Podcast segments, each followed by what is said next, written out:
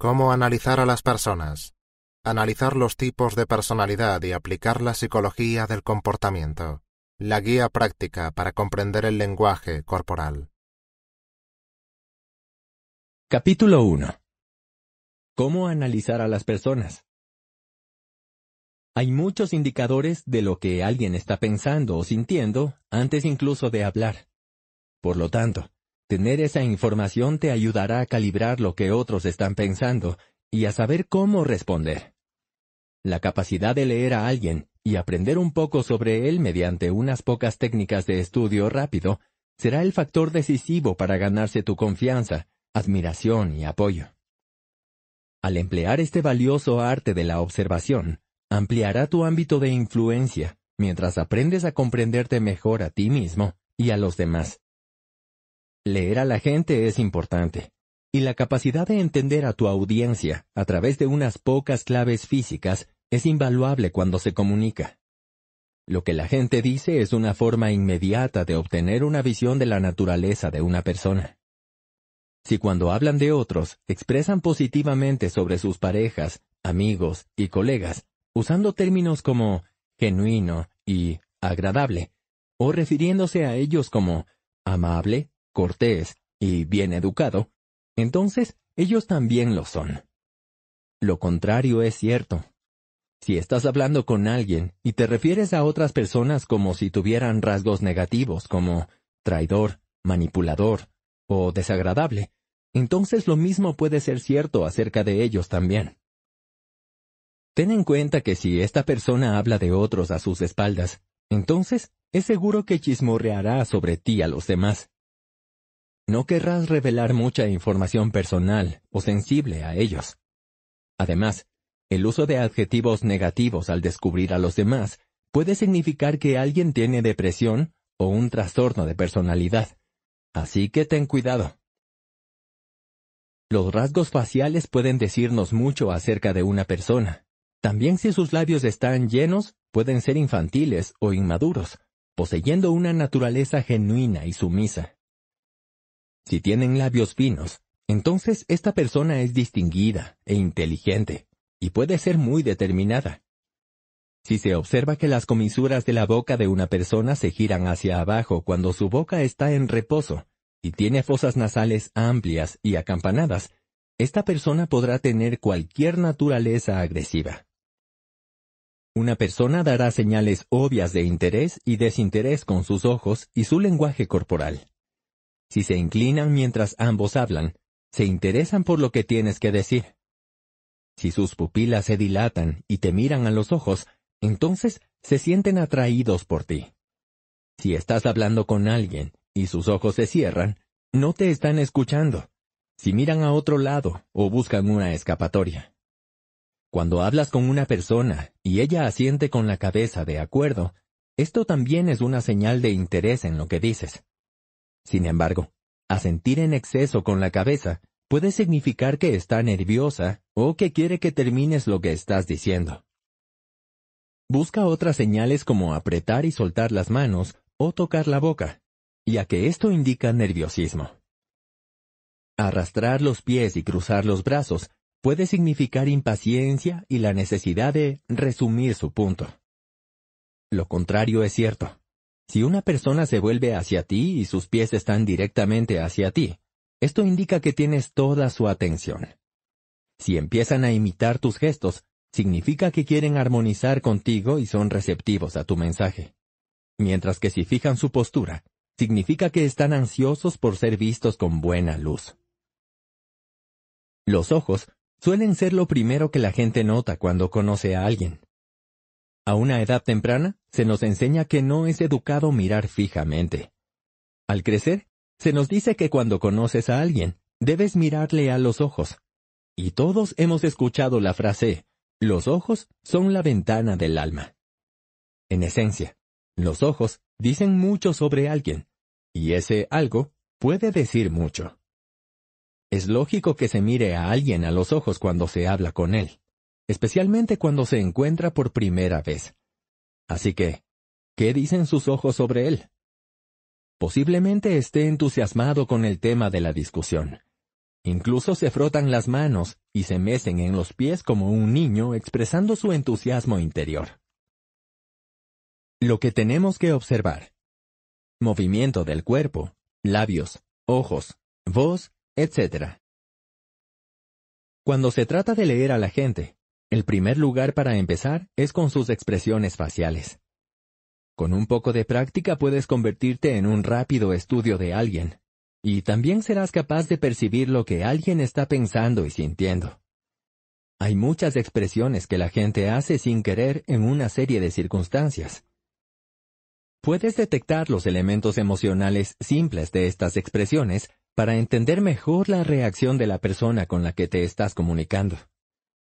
Las líneas verticales entre las cejas indican ira, que puede ser acentuada por labios comprimidos, orificios nasales ensanchados y tensión en la mandíbula. Si se nota que el blanco de los ojos es más predominante, las cejas levantadas y su boca está en un punto neutro, o se vuelve torpemente hacia abajo, esta persona es temerosa. Una sonrisa unilateral, combinada con el entrecerramiento de los ojos, indica desprecio. Lo que puede verse amplificado por una clara arruga en la nariz o una ceja extrañamente levantada. Si la comisura de la boca se voltea hacia abajo y se ven líneas entre las cejas de una persona, esta persona está expresando tristeza. Cuando una persona es sorprendida, sus ojos se abren y sus cejas se levantan rápidamente, sin darse cuenta, mientras su boca se abre con un jadeo. Cuando se levanta el labio superior de una persona mostrando sus dientes, esto se conoce como burla, y cuando se combina con cejas tensas, indica asco. Como se ha señalado antes, si se ven arrugas alrededor de los ojos, esto es una clara indicación de felicidad. La inclinación de la cabeza indica que una persona está relajada. Pero si la inclinación se detiene, entonces esto indica angustia. Si una persona coloca un bolígrafo o un tallo de sus gafas en su boca, es contemplativa. Una frente arrugada y una mandíbula tensa significa que la persona está estresada o nerviosa. Si una persona se toca la mandíbula y mira hacia arriba, está considerando algo, pero si mira hacia un lado apretando la mandíbula, esto es evidencia de angustia y malestar. Tipos de personalidad. Es bueno entender cómo interactuar con diferentes personalidades. No usar el estilo de comunicación que cuida las emociones, los sentimientos y el comportamiento de un individuo puede llevar a desacuerdos, discusiones y debates innecesarios. Sabiendo que hay que acercarse a cada personalidad de la manera correcta, se puede lograr la armonía en los equipos de trabajo y mejorar las relaciones interpersonales. Interactuando con los introvertidos. Cuando intercambien saludos, pongan una sonrisa, pero tampoco pisen su espacio personal, a menos que sean amigos cercanos, cónyuges o familiares cercanos. No los mires demasiado tiempo. Será útil hacer contacto visual intermitente. Puede ser frustrante cuando se les interrumpe mientras están centrados en un proyecto o tema importante, pero aún así disfrutarán del humor y de las bromas amigables. Si necesitas algo de ellos, será útil para aclarar su reclamo, además de divagar. Mientras intentas obtener información de ellos, no uses muchas charlas pequeñas, ni los interrumpas mientras están hablando. Sé lo más detallado posible cuando les expliques algo, y haz una pausa para darles tiempo de procesar y hacer una pregunta que puedan tener. Antes de esperar una reacción o una respuesta de ellos, dales tiempo para reflexionar. Cíñete al tema, porque tienden a centrarse en el asunto en cuestión, y cualquier conversación no relacionada puede hacer que pierdan su enfoque. Interacción con los introvertidos. Cuando intercambien saludos, sé cordial y breve. Mantén el contacto visual directo al articular las ideas. Habla con confianza y sé rápido. No te andes con rodeos. Sé directo y di directamente lo que quieres y por qué estás ahí. Para ellos, es una cuestión de hecho y de ser transparentes a la hora de obtener información. Concéntrate en el objetivo durante la explicación y no te distraigas. Cuando propongas una idea, apóyala usando razones razonables. No te pierdas en tantos detalles. Presenta los puntos principales de tu idea. Cuando trabajen juntos en equipo, apéguense al propósito principal y sean eficientes. En caso de que alguien te haga una pregunta y no tengas la respuesta lista, hazle saber que le devolverás la solución lo antes posible. Evite ser insípido o agitado y no dé excusas poco convincentes. Es bueno entender que estos tipos pueden tratar de ser mandones cuando están bajo presión. Asegúrales que se están tomando todos los pasos esenciales para dar una solución rápida y tratar de ser humorístico para disipar la tensión y ayudar a aligerar el estado de ánimo. En un ambiente de trabajo, hazle saber que las cosas están bajo control. Agradece su tiempo antes de irte y no pierdas el tiempo. No olvides ser cálido y amigable al final, mientras te despides de ellos. Interactuar con personas con una personalidad agradable. Haz contacto visual cuando intercambien saludos y no olvides una sonrisa amistosa. Interactuar con personas con una personalidad abierta a la experiencia. Usa un tono amigable cuando intercambies saludos con este tipo. No te tomes demasiado en serio. Siéntete relajado y relájate un poco. No apresures la conversación. Usa un tono fresco, calmado y firme. Evita ser demasiado apresurado, exigente, e interrumpir cuando se te solicite información. Asegúrate de crear un ambiente propicio haciendo pausas regulares para que no parezca dominar la conversación. Demuestra que estás atento e interesado, asintiendo con la cabeza. Esto demuestra que entiendes su mensaje. Date tiempo para reflexionar y procesar la información después de explicar las ideas y conceptos esenciales. Deja que contribuyan con sus ideas sobre el tema, haciéndoles preguntas relevantes. Escucha activamente mientras hacen su contribución. Entiende que pueden necesitar más información de la que tú les has proporcionado, para entender mejor la idea y ser de ayuda en consecuencia. Interactuar con personas con neuroticismo. Su estilo de comunicación es muy similar al de los introvertidos. Es bueno tenerlos aquí también para que puedas comprenderlos mejor. Cuando intercambien saludos, pon una sonrisa, pero no pise su espacio personal a menos que sean amigos cercanos, cónyuges o familiares cercanos.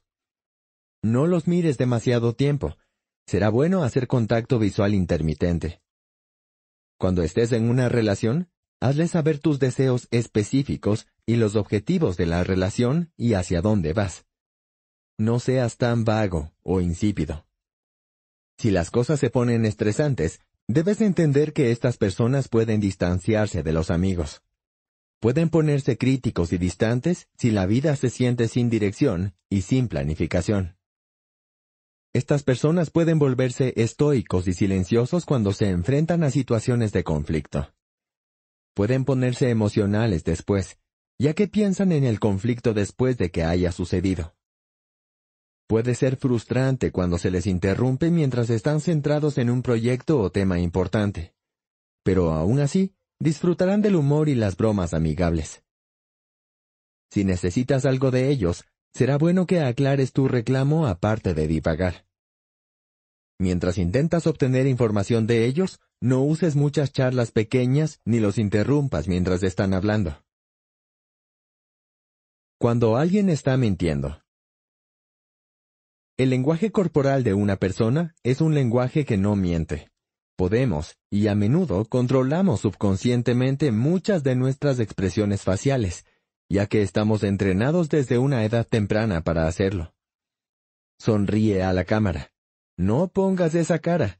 Y muestra un poco de respeto.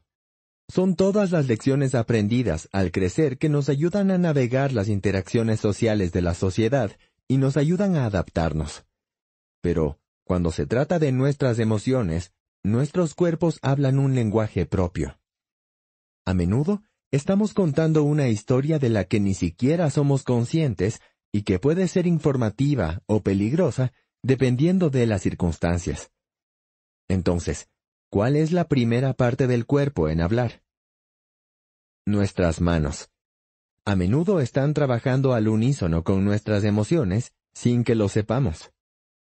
Un firme apretón de manos, junto con una sonrisa de ojos arrugados, sugiere confianza y calidez. Si el apretón de manos es la palma de su mano bajo la tuya, dando a la palma la posición superior, esta persona probablemente será servicial y estará dispuesta a ayudar.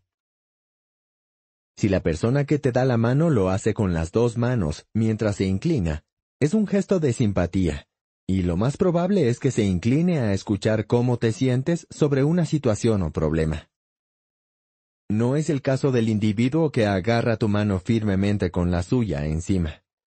Si este apretón de manos es empujado sobre ti con una larga y dura mirada, mientras colocan su mano libre en tu hombro, entonces el guante ha sido arrojado hacia abajo, mientras ejercen su dominio a través del lenguaje corporal alfa. Esto nos lleva a la mente de una persona y a cómo podemos interpretar lo que otra persona está pensando o sintiendo a través de una combinación de lenguaje corporal y paralenguaje. Hay pocas cosas que se destacan cuando se interactúa con alguien, siendo la primera de ellas probablemente su comportamiento junto con su tono vocal. La velocidad del habla y la entonación de la voz, conocido como paralenguaje. Algunos ejemplos. En un grupo, la persona con la voz más fuerte, no la más alta, es el líder, que muestra una confianza innata. Poner a esta persona de tu lado te dará una ventaja para ayudarte a ganar a la multitud. Una voz fuerte y firme, que carece de inflexión, monótona o débil, comunica confianza, claridad y mando. Es importante ser consciente de que las personas fuertes siempre usan verbos claros y directos con adjetivos poderosos y descriptivos. Este individuo tiene el control de sus acciones, se sentirá cómodo al hacerse cargo de las actividades del grupo y posee cualidades de liderazgo que lo diferencian del resto. Si se combina con unos hombros rectos y cuadrados y una mirada fija, puede garantizar que está tratando con un responsable de la toma de decisiones, que es la persona de referencia en su organización o comunidad. Sin embargo, si la persona con la que estás hablando se presenta con los hombros caídos, nerviosa, y se aleja de ti, entonces puedes suponer que esta persona rehuye la responsabilidad, prefiriendo mezclarse o desvanecerse en la multitud. A menudo se la encuentra decorando los rincones de la habitación, y es poco probable que esta persona hable o asuma desafíos en su trabajo o en su vida privada. Cuando estos rasgos físicos se muestran al unísono, con respuestas verbales frágiles apagadas o casi inaudibles, se podría entender que esta persona está deprimida, triste o socialmente distante. Ten presente que las personas débiles, sumisas y dóciles son indirectas cuando hablan, utilizando frecuentemente adverbios y lenguaje de evitación pasiva en voces bajas, monótonas o quejumbrosas. No es una persona con la que debas asociarte profesional o socialmente, ya que te hará tomar las riendas en todas las situaciones, mientras que la mayoría de las veces no cumplirán sus promesas o no cumplirán los plazos, dejándote abandonado y frustrado. Hay muchas maneras de leer a una persona por el tono de su voz cuando se combina con conductas abiertas, pero esto es solo la punta del iceberg. El lenguaje corporal es un factor clave cuando se está reuniendo secretamente inteligencia social para averiguar lo que otra persona puede estar pensando, influir en la autodefinición de una persona o entender mejor cómo se siente en un entorno determinado. Cuando se habla con alguien y se inclina hacia atrás con las manos colocadas detrás de la espalda o en los bolsillos traseros, o un pie se desvía notablemente hacia atrás, entonces no se siente cómodo. Puede que esté demasiado cerca o puede ser una señal de que no le gustan las circunstancias, la situación o el tema de discusión, y se siente ligeramente amenazado. Tómate un momento para mirar realmente sus ojos. ¿Están sus cejas levantadas con el blanco de sus ojos mostrándose predominantemente? ¿Han separado sus labios ligeramente también? Esto puede significar sorpresa, preocupación o miedo, especialmente si se une a un aumento de la frecuencia del pulso o a un retorcimiento de la mano. Si se trata de alguien cercano a ti, puedes inclinarte suavemente para preguntarle si está bien. Si ambos están en una habitación llena de gente, puedes sugerir tomar un poco de aire fresco. Si acaban de conocer a esta persona o solo la conocen un poco, Tal vez quieran retroceder suavemente, dándole amplio espacio para ayudar a aliviar su ansiedad. Capítulo 2. ¿Qué es el lenguaje corporal? Cuando hablamos de comunicación no verbal, miramos las señales discretas que enviamos y nos comunicamos de forma no verbal. Numerosos individuos necesitan darse cuenta de cómo examinar la comunicación no verbal. Para empezar, la comunicación no verbal puede separarse en un par de canales diferentes. Apariencias externas. Nos atrae mucho echar un vistazo y mirar la cara para comprender los sentimientos ocultos de alguien. Son una pieza fundamental de la comunicación no verbal. Proxémicas del cuerpo. Proxémicas es un término que se refiere a cómo nuestro cuerpo se mueve en el espacio. Siempre estamos observando cómo se mueve alguien. ¿Dirían que se está moviendo? ¿Inclinándose? ¿Moviéndose hacia nosotros o alejándose de nosotros? Los desarrollos del cuerpo nos revelan mucho sobre las inclinaciones y la ansiedad son estímulos instrumentales de comunicación no verbal. Decoraciones. Ropa, adornos, sombras, peinados, son en su mayoría aumentos de nuestra comunicación no verbal. No solo ciertos tonos y estilos envían señales a otras personas, sino que la forma en que nos asociamos con nuestros adornos es igualmente reveladora. ¿Es correcto decir que alguien es un violinista con su reloj o anillo? ¿Siempre se viste solo o se toca el pelo? Todas estas son señales de comunicación no verbales. Principios de la comunicación no verbal. El método más efectivo para leer el lenguaje corporal de las personas. Hay diferentes lados de la lectura de la comunicación no verbal, en otros.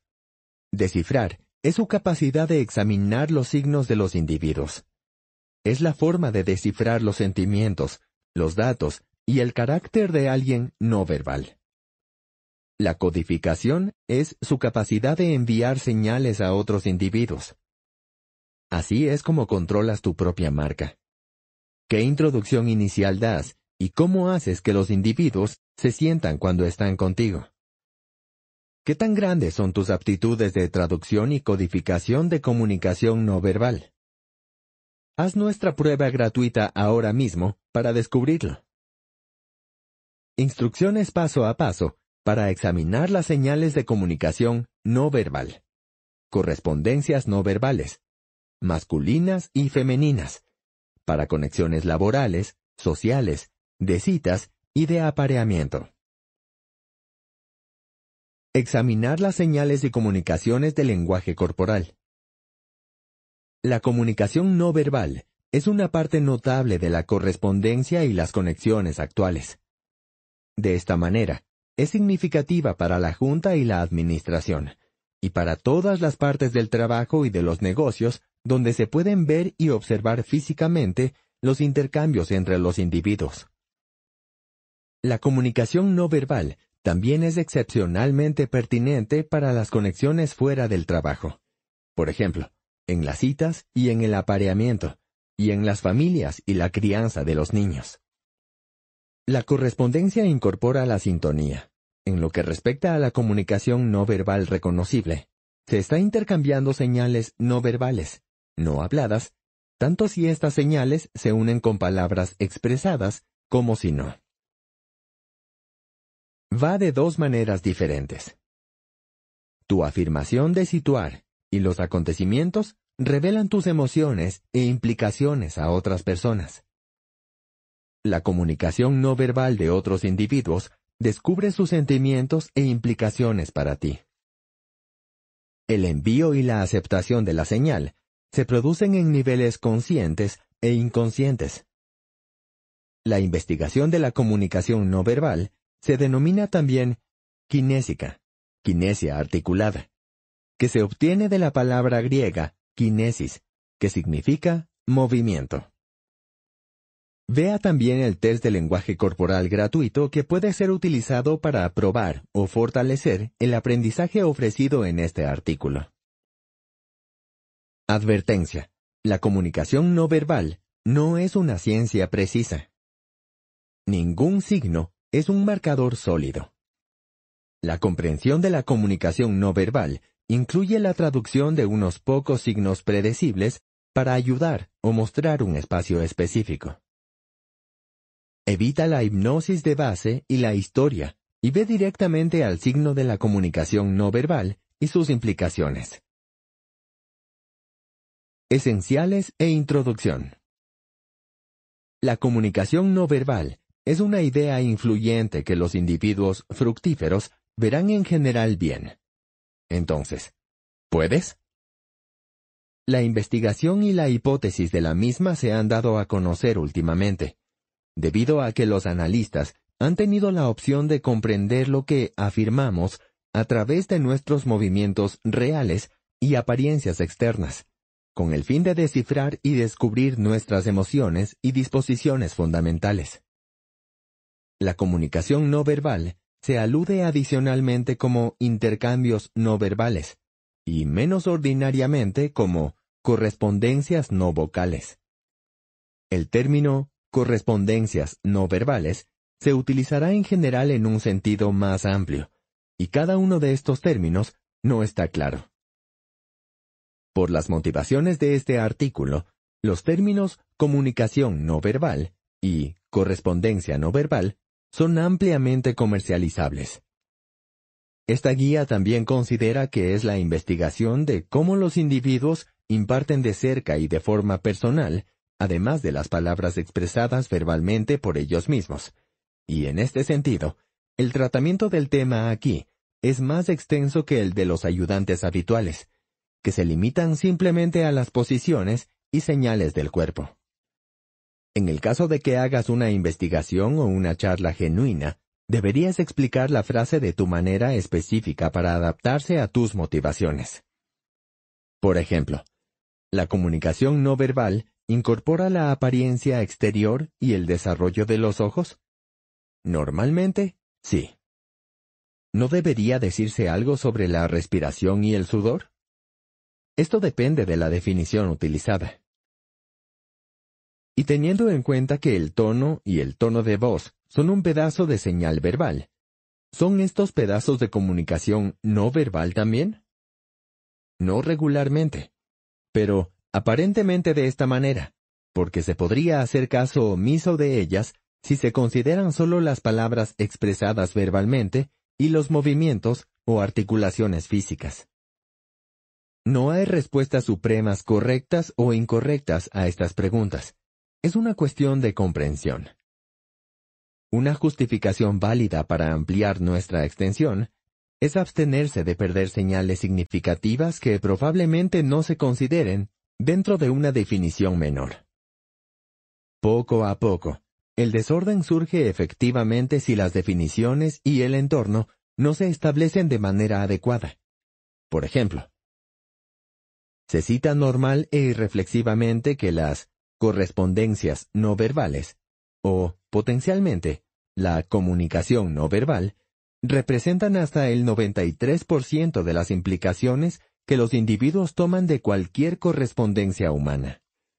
Esta medida es realmente una contorsión dependiente de la hipótesis de examen de Albert Meravian, que, si bien es en sí misma algo como un fundamento de la exploración de la comunicación no verbal, positivamente no hizo un caso tan general. Los descubrimientos del examen de Meravian se concentraron con certeza en las correspondencias, con un componente de entusiasmo o sentimientos convincente. Además, el 93% de la extensión no verbal incluía el sonido vocal, para lingüística, que numerosos individuos consideran que queda fuera de la definición. De esta manera se debe tener cuidado al expresar cifras explícitas que se identifiquen con las tasas de significación transmitidas, o al hacer cualquier afirmación firme en relación con la comunicación no verbal y las correspondencias no verbales. Se protege al afirmar que la comunicación no verbal habla en un grado muy notable de implicar que se transmite y descifra entre individuos. Muchos especialistas y fuentes de comunicación no verbal parecen coincidir en que entre el 50 y el 80% de toda la correspondencia humana es no verbal. Así pues, aunque las mediciones cambian según lo que indican las circunstancias, se reconoce comúnmente que las correspondencias no verbales son significativas por la forma en que nos vemos o descuidamos, en particular en los intercambios cercanos y personales y equilibrados, y sin duda cuando las correspondencias incluyen un componente pasional o de actitud. La comunicación no verbal es particularmente crítica cuando nos encontramos con alguien solo porque sí. Evaluamos a alguien que conocemos sin precedentes por solo un par de momentos. Y esta evaluación instintiva subyacente se compone inequívocamente más con respecto a lo que vemos y sentimos sobre el otro individuo que sobre las palabras que expresa. En numerosos eventos estructuramos una visión sólida sobre otro individuo antes de que exprese una palabra solitaria. Por lo tanto, esto es convincente para dar forma a los impactos en la primera reunión de alguien. El impacto se produce de dos maneras diferentes, de ida y de vuelta. Cuando conocemos a alguien solo porque sí, su comunicación no verbal, en niveles conscientes e inconscientes, decide en gran medida nuestra impresión subyacente de ellos. A su vez, cuando alguien se encuentra con nosotros solo porque sí, estructura su impresión subyacente de nosotros en gran medida a partir de nuestro signo no verbal. Es más, este impacto bidireccional se produce a través de intercambios y conexiones entre individuos. La comunicación no verbal siempre está siendo intercambiada y descifrada entre individuos, a pesar de que gran parte del tiempo esto ocurre en un nivel inconsciente. Ten en cuenta, mientras estás descifrando, intencional o sin saberlo, la comunicación no verbal de otros individuos, otros individuos están siempre traduciendo la tuya. Los individuos con la mayor conciencia y capacidad para examinar la comunicación no verbal tendrán en general un poco de margen de maniobra sobre aquellos cuyo agradecimiento se restringe en gran medida al olvido. Pasarás tu propia conciencia de lo inconsciente a lo consciente, averiguando sobre el tema, y después ensayando tu examen de los intercambios no verbales en tu trato con los demás, más que las posiciones del cuerpo y los desarrollos. La comunicación no verbal no se trata solo de cómo sostenemos y movemos nuestros cuerpos. Posiblemente, a pesar del hecho de que no de forma continuada, dependiendo de la definición que decidas aplicar, incluye cómo posicionamos nuestro cuerpo, nuestra cercanía y el espacio entre nosotros y otros individuos, proxémicos, y cómo es la progresión. Nuestras apariencias exteriores, nuestros ojos en particular y cómo nuestros ojos se mueven y se centran. Cómo nos conectamos a nosotros mismos y a otras personas. Cómo nuestros cuerpos interactúan con otras cosas no reales, por ejemplo, polígrafos, cigarrillos, escenas y vestimenta. nuestra respiración y diferentes impactos físicos menos reconocibles, por ejemplo, nuestro pulso y sudor. La comunicación no verbal tiende a no incluir el ritmo, el tono y la inflexión, el volumen, la variedad, las paradas, etc., de nuestra voz. Aparentemente, este último punto debería incluirse en la comunicación no verbal a la luz del hecho de que aquí se producen muchas cosas que pueden perderse sin mucho esfuerzo por la remota posibilidad de que consideremos simplemente la palabra expresada y la rígida definición habitual. El tipo de voz y otros signos perceptibles se excluyen normalmente a la luz del hecho de que son una bandera verbal perceptible en lugar de una visual física por la forma en que se utiliza la voz, es una parte extremadamente crítica, típicamente olvidada, de la correspondencia, además de las propias palabras descubiertas. Posteriormente, el tipo de voz es constantemente esencial para considerar de cerca las variables estándar. Además, la respiración y los latidos del corazón, etc., están normalmente prohibidos en muchas representaciones generales pero forman parte absolutamente del ámbito de las actividades sustanciales no verbales y de los signos que se añaden a la comunicación no verbal en su sentido más completo. Con mayor claridad, nuestros ojos son una parte fundamental de nuestra comunicación no verbal. Nuestras respuestas a los ojos de otros individuos, desarrollo, centro, articulación, etc., y sus respuestas a nuestros ojos contribuyen significativamente a la evaluación y la visión compartida, deliberadamente y sin saberlo. Sin ninguna palabra, por ningún tramo de la imaginación, se puede transmitir una enorme inclinación en una mirada solitaria. La similitud que muestra los ojos de dos novios, reunidos en una habitación llena de gente, no se encuentra solo en las viejas películas sentimentales. Depende de la verdad lógica, las fuerzas sólidas de los intercambios no verbales. Estos impactos y modelos innovadores comparables han existido en la experiencia y conducta humana genuina durante muchos años. El cuerpo humano y nuestras respuestas instintivas se han desarrollado en un grado increíblemente astuto, que muchos de nosotros ignoramos o subestimamos, y que todos seríamos capaces de percibir de forma más obvia en el caso de que lo intentáramos. Nuestra comprensión de la comunicación no verbal, sorprendentemente, los ojos y las apariencias externas, es instintiva, y con un poco de idea e información, podemos fundamentalmente construir nuestra conciencia consciente de estos signos, tanto el signo que transmitimos como el signo en otros que observamos. Hacerlo nos da un gran margen de maniobra en la vida diaria, de forma experta y en el futuro, en nuestro trato con los demás. Entender bien la correspondencia no verbal no es simplemente examinar el signo en otros individuos. De manera crítica, la comprensión de la comunicación no verbal permite también una mejor atención y contención. Vemos cada vez más acerca de las emociones e implicaciones de otros individuos, y también vemos progresivamente acerca de estas cosas en nosotros mismos. En el momento en que comprendemos la correspondencia no verbal, nos preparamos mejor para refinar y mejorar lo que nuestro cuerpo dice de nosotros, lo que produce una mejora positiva en la manera en que sentimos, la manera en que nos desempeñamos y lo que logramos. Definiciones. Como se ha aclarado, los términos comunicación no verbal y correspondencia no verbal no están claros.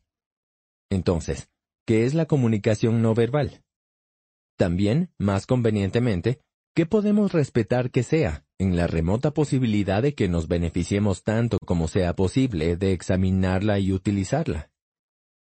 La definición del diccionario de inglés de Oxford, reexaminado en 2005, es La comunicación no verbal son los desarrollos y posturas conscientes e inconscientes mediante los cuales se imparten los marcos mentales y las emociones. Por ejemplo, su expectativa se comunicó claramente con su comunicación no verbal. El Diccionario de Inglés de Negocios de Oxford ofrece una definición algo extraordinaria. Apropiada y llamativamente, el Oxford Business English Dictionary acentúa la sensación de que tiende a ser utilizado como un instrumento, a diferencia de ser un impacto automático sin razón específica. Comunicación no verbal es la forma de impartir lo que sientes o piensas por la manera en que ves y mueves tu cuerpo, en lugar de por las palabras. Por ejemplo, el curso prepara a los representantes de ventas para examinar la comunicación no verbal del cliente. El significado del léxico de la kinesiología, el término especializado para la investigación de la comunicación no verbal, y con mayor libertad de la propia comunicación no verbal, se basa en la comprensión de la correspondencia no verbal. Kinésica, la investigación de la manera en que ciertos desarrollos y movimientos corporales se llenan como un tipo de correspondencia no verbal. Y los desarrollos y movimientos corporales vistos como un tipo de correspondencia no verbal. La comunicación no verbal es más que esas descripciones concisas. El lenguaje corporal incluye positivamente también dónde el cuerpo está en conexión con diferentes cuerpos. Regularmente se alude al espacio individual. También incorpora positivamente pocos desarrollos reales, por ejemplo, las apariencias exteriores y los desarrollos oculares. El lenguaje corporal adicionalmente cubre ostensiblemente todo lo que transmitimos a través de nuestros cuerpos separados de las palabras expresadas verbalmente. De esta manera, envolviendo la respiración, el sudor, el latido, el pulso, el enrojecimiento, etc. A este respecto, las definiciones estándar de referencia de palabras no suelen describir la expresión de manera completa y apropiada podríamos caracterizarlo de manera más completa como la comunicación no verbal es la transmisión y el esclarecimiento inconsciente y consciente de sentimientos, estados de ánimo y temperamentos a través de actos corporales, desarrollo, estado físico, posición y relación con diferentes cuerpos, artículos y entorno. Articulación facial y desarrollo de los ojos. Además, esta transmisión y elucidación puede ser muy extraordinaria para las palabras expresadas verbalmente. Las palabras por sí solas, palabras particularmente entusiastas o palabras utilizadas en circunstancias apasionantes, rara vez reflejan un significado y una justificación plenos o genuinos. Descubrimos las insinuaciones de importancia extra o genuina en la comunicación no verbal. Tener la opción de leer la comunicación no verbal de esta manera nos anima significativamente. Para darse cuenta de cómo se sienten los individuos y lo que significan, y para ver mejor cómo los individuos pueden estar viendo nuestro propio signo no verbal, irregularmente descuidado. Para comprendernos mejor, más allá de las palabras que nos oímos decir. El discurso ha procedido en un sentido comparable al actual, Contempla demostrar la razón hereditaria o ecológica, naturaleza o apoyo para una parte de la comunicación no verbal u otra. La circunstancia se hace progresivamente compleja cuando se considera la habilidad hereditaria, adquirida, o la tendencia a aprender la comunicación no verbal. ¿Es esto natural o sostenido? Son las dos cosas. La comunicación no verbal es a medias hereditaria, característica, naturaleza y sobre todo ecológica, adaptada, aprendida, apoyo. Es incuestionable que algunas comunicaciones no verbales se adquieren de forma hereditaria y constante entre todas las personas. Otras comunicaciones no verbales no lo son en absoluto. En la actualidad, se reconoce comúnmente que la utilización y el reconocimiento de ciertas apariencias exteriores cruciales son constantes y se deciden de forma hereditaria entre todas las personas que tienen poco respeto por la cultura. De todos modos, la utilización y el reconocimiento de movimientos físicos menos clave, desarrollos de la mano, por ejemplo, o el guiño de un ojo, y partes de separaciones espaciales individuales, se reconocen actualmente como decididas por la tierra, adaptadas en lugar de adquiridas, que dependen totalmente de las reuniones y sociedades cercanas. Ciertas variedades de discurso de tono vocal. Si la comunicación no verbal se extiende para cubrir todo excepto las palabras expresadas, caen dentro de esta clasificación decidida ecológicamente. Ver el área de otro signo discernible. En resumen, podemos estar seguros de que la comunicación no verbal, en particular el envío y recepción consciente e inconsciente de señales no verbales, es en su mayor parte intrínseca y a medio camino de aprender o moldear.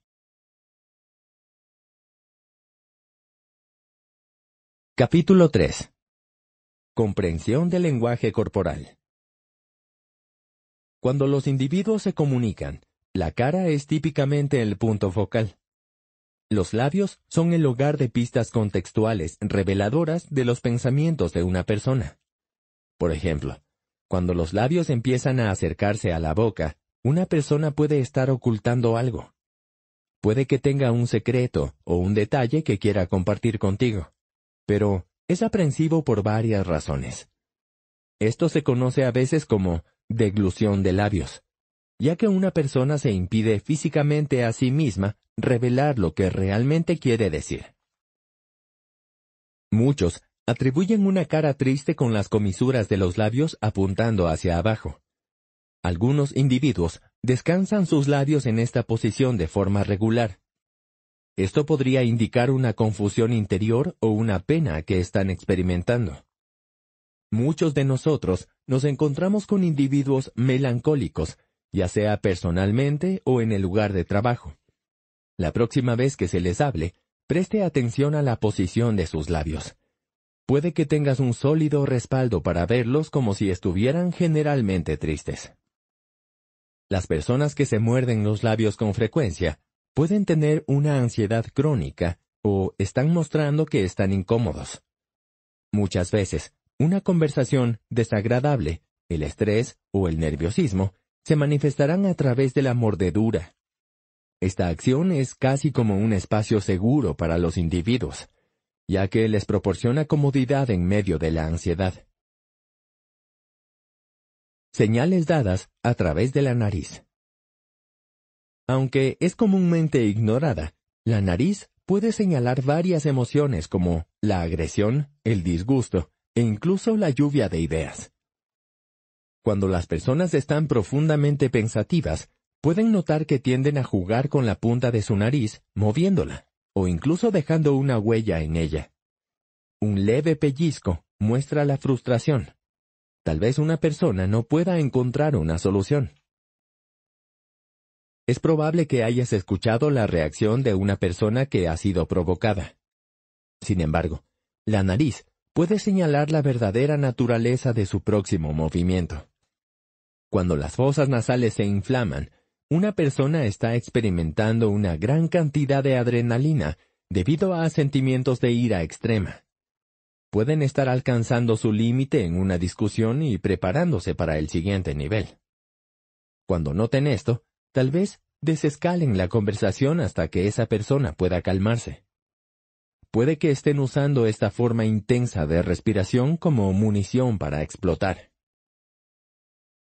Lo que dicen tus cejas. La frente trabaja en conjunto con los ojos y las cejas para señalar el asombro con un ligero asombro. Tal vez estés contando una historia emocionante y la persona no cree en su extremo. Su frente puede arrugarse para indicar incredulidad. Esto no significa que piensen que eres un mentiroso. Más bien, se sorprenden por el contexto de la historia, que les hace querer saber más. Las cejas son tan expresivas como los propios ojos. Como son flexibles hasta cierto punto, pueden ser animadas. Como se ha mencionado, una frente arrugada puede estar asociada con el shock. A menudo esto va acompañado de cejas levantadas. Esta posición de la cara está alineada con la expresión común de jadeo utilizada en las ilustraciones. Cuando se bajan, las cejas pueden señalar una plétora de emociones, desde la confusión hasta la irritación. La especulación es lo común entre las diferentes señales emitidas por las cejas. Además, una ceja baja podría indicar falta de respeto. En una discusión, a menudo, una frase mal pronunciada puede desencadenar una ronda de cejas caídas seguidas de la cabeza inclinada hacia atrás. Los dibujos animados pueden mostrar a un hombre guapo levantando y bajando las cejas de arriba a abajo cuando mira a una mujer atractiva. Estas acciones a menudo se expresan de manera extrema. Aunque son entretenidas, los ilustradores tienen razón en su representación. Las cejas que se mueven en un rápido movimiento de arriba y abajo pueden significar reconocimiento. Cuando nos encontramos con un viejo amigo en una cafetería abarrotada, nuestras cejas pueden moverse rápidamente hacia arriba y hacia abajo. Estos son ejemplos de movimientos sutiles que tienen lugar en zonas poco probables de la cara. Los ojos fueron dejados de lado a propósito, ya que nos sumergiremos más profundamente en su significado más adelante. Aunque la cara es el hogar de distintos signos de emoción, el cuerpo puede irradiar pistas similares para indicar sentimientos. Inclinación de los cuerpos. Al entablar una conversación, Inclinarse hacia su pareja revela interés. Mientras cena, una mujer puede inclinarse hacia su cita con todo su cuerpo apuntando hacia él. Cuando esto ocurre, todas las áreas del cuerpo están orientadas hacia el sujeto en cuestión. Incluso los dedos de las manos, los pies, las rodillas y la nariz están orientados hacia la persona opuesta. En muchos casos, las piernas inclinadas hacia un interés amoroso, Mientras se está sentado podría indicar un deseo de encuentro sexual. Una espalda encorvada con los hombros hacia adentro indica ansiedad o tristeza. Cuando el cuerpo se encorva hacia adentro, esto demuestra miedo. Su cuerpo está tratando de protegerse instintivamente. Cuando un niño está avergonzado, a menudo notará que su cabeza, hombros y brazos caen de manera obvia. En los adultos estamos condicionados a ocultar emociones como la vergüenza, la ansiedad o el miedo. Debido a esto, los signos son sutiles. En la raíz de todas las emociones, como la vergüenza, la ansiedad o la tristeza, está el miedo. Miedo a lo desconocido, miedo a lo que otros están pensando y miedo al futuro. Con el cuerpo curvándose hacia adentro, puede que de repente se sienta seguro y menos vulnerable. Para demostrarlo, imagina un momento en el que te avergonzaste por un error en el trabajo. Tal vez tu jefe te confrontó al respecto de una manera menos que ideal. ¿Tuviste que forzar tu cuerpo a mantenerte erguido para exudar confianza? Si es así, probablemente tuviste que trabajar para mantenerte erguido. El pecho es un medio silencioso de coqueteo tanto para hombres como para mujeres. Los hombres pueden apuntar su pecho hacia afuera para mostrar su masculinidad. Una mujer puede atraer apuntando su pecho hacia su interés para exponer sus pechos. Además, las mujeres pueden girar ligeramente el pecho a unos 45 grados para pronunciar más su figura. Un pecho que se curva hacia adentro es un mecanismo de protección.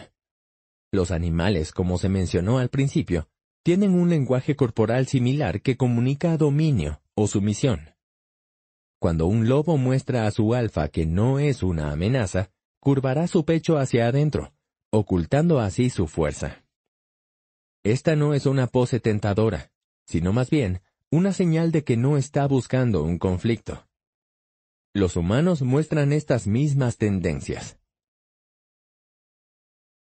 Un CEO exitoso puede relajar el pecho y posicionarlo hacia adentro cuando quiere parecer humilde ante los empleados. Esta pose, aunque traduce inseguridad, puede ser un gesto amigable y sumiso, quizás incluso una señal de respeto. Señales de los hombros, el cuello y las caderas. De manera similar cuando los hombros, el cuello y la espalda están en posición vertical, esta persona está demostrando confianza. Sin embargo, la necesidad de un poder de autoridad podría cambiar los hombros de una posición vertical a una que se asoma como un medio para mostrar intimidación. Observen cómo los hombros, a pesar de ser presentados como rectos, todavía se enroscan ligeramente. Aunque esta persona está claramente tratando de establecer autoridad, todavía hay una ligera inseguridad o protección en su postura. Esta es una señal clave para revelar a las personas que pueden parecer confiadas, pero que son realmente inseguras sobre algo en el fondo. La espalda es poderosa y directa. Cuando estás conversando con alguien y te da la espalda, es probable que no esté interesado en lo que tienes que decir. Además, esto podría ser otra señal de que se está tratando de dar dominio. Este comportamiento despectivo es codescendiente con la persona con la que se relaciona y la hace menos accesible. Las caderas hacen movimientos sutiles, pero demandas poderosas. Generalmente, las caderas se usan con la comunicación sexual, invitando o rechazando así a una pareja potencial. Cuando se empuja hacia afuera o se balancea, la invitación para el coqueteo es abundante. Una persona puede mostrar su atracción de esta manera. Del mismo modo, la dirección hacia la que apuntan las caderas también podría indicar la dirección que la persona quiere tomar. El lenguaje corporal es una hermosa herramienta que permite que la verdad emane. El lenguaje corporal es todo acerca de la asociación. Las direcciones que típicamente enlazamos con las emociones pueden revelar el verdadero estado de una persona. Para dominar efectivamente este lenguaje, es importante entender los principios psicológicos básicos. Cuando se asigna un significado más profundo al movimiento común, se piensa como un psicólogo. Como se ha mencionado, los ejemplos solo rascan la superficie de lo que el cuerpo nos está diciendo. A medida que nos sumergimos en las complejidades del lenguaje corporal, verás lo intrincada y detallada que es esta forma de comunicación.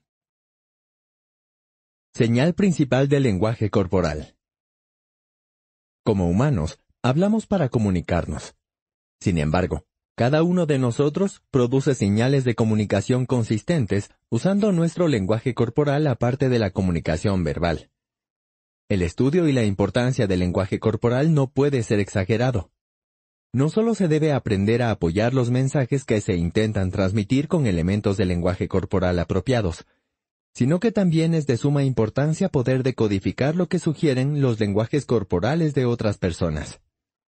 No limites el lenguaje corporal a ciertos gestos con las manos, como los gestos de pulgares arriba. Estos gestos son demasiado directos. También hay que ser capaz de captar los más sutiles que el objeto ni siquiera sabe que están emitiendo. El lenguaje corporal es especialmente importante cuando afecta a lo que alguien quiere decir.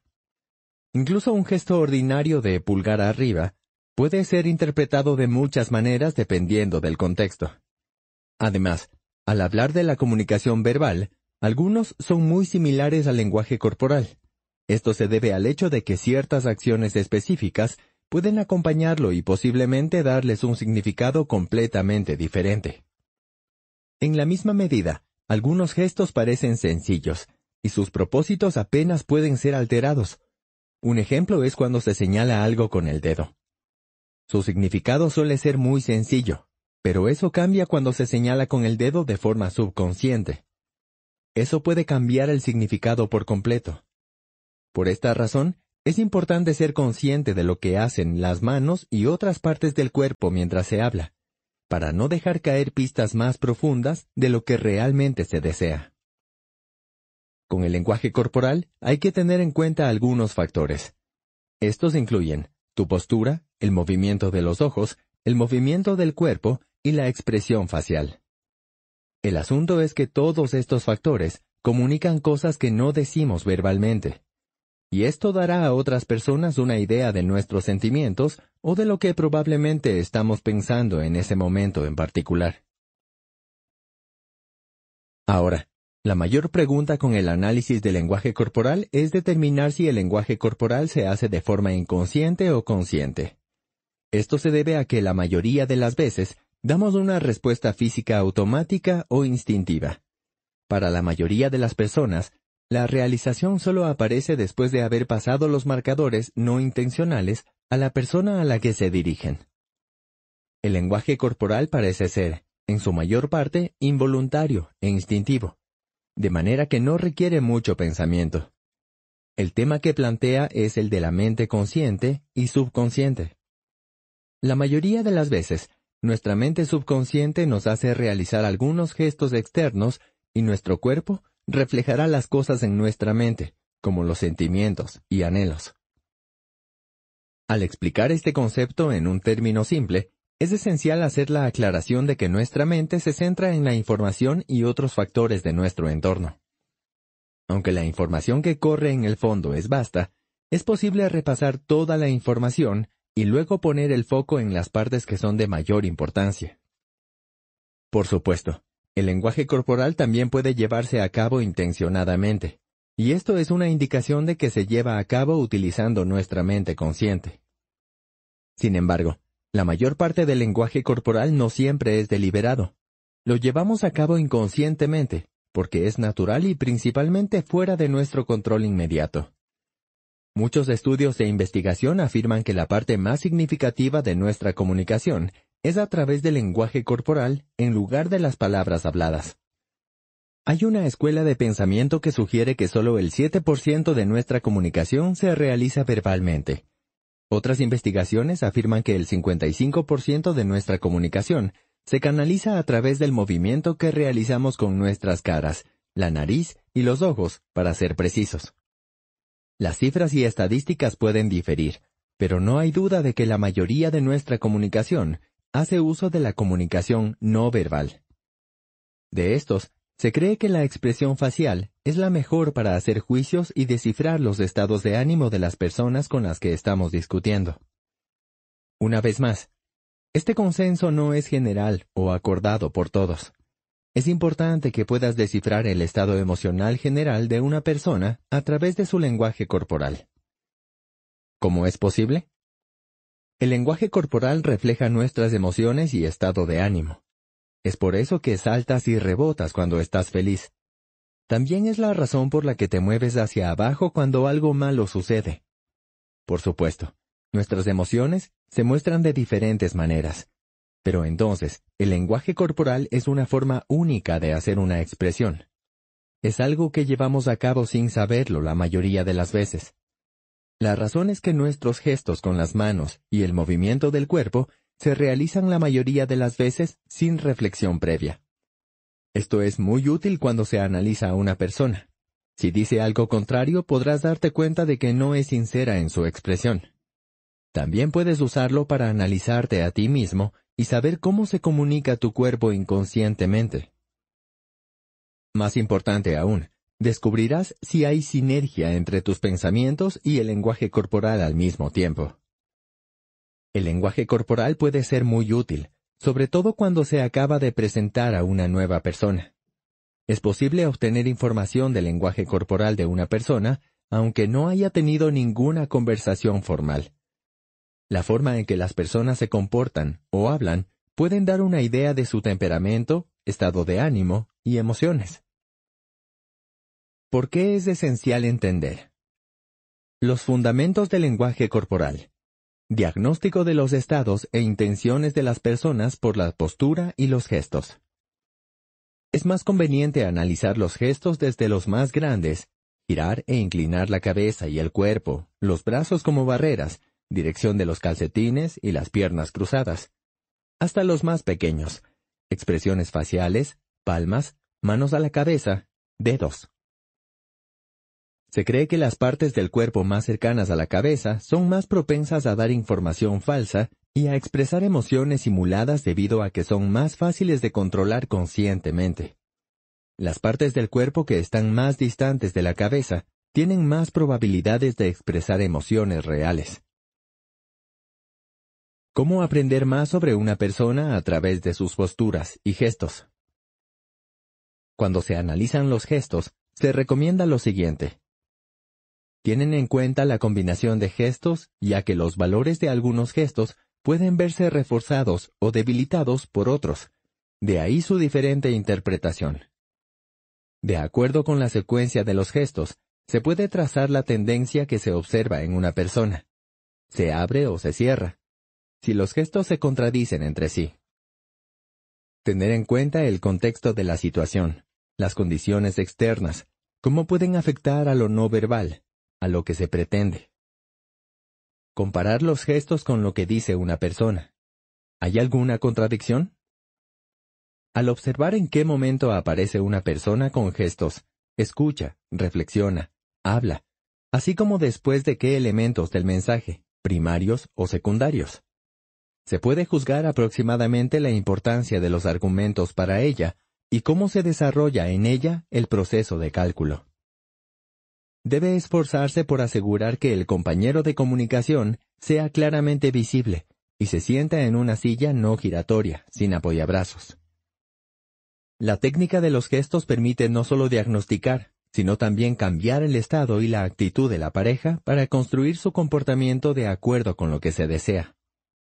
Puedes cambiar el estado y la actitud de un compañero cambiando su postura y sus gestos. Para ello, puede invadir su territorio cambiando la distancia de comunicación. Subir por encima, subir, y bajar por debajo, sembrar. Darle un objeto, pedirle que se agache, mostrarle algo a un lado o alejarse de él. Ir de lado, por detrás, etc.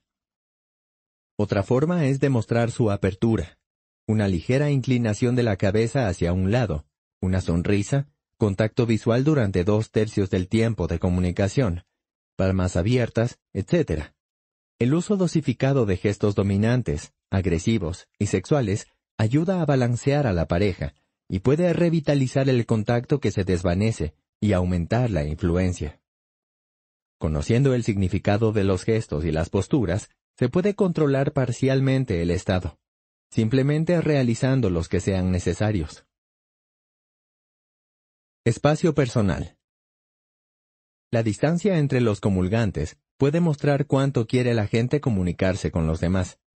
Acercarse a ti indica que esta persona quiere contactarte.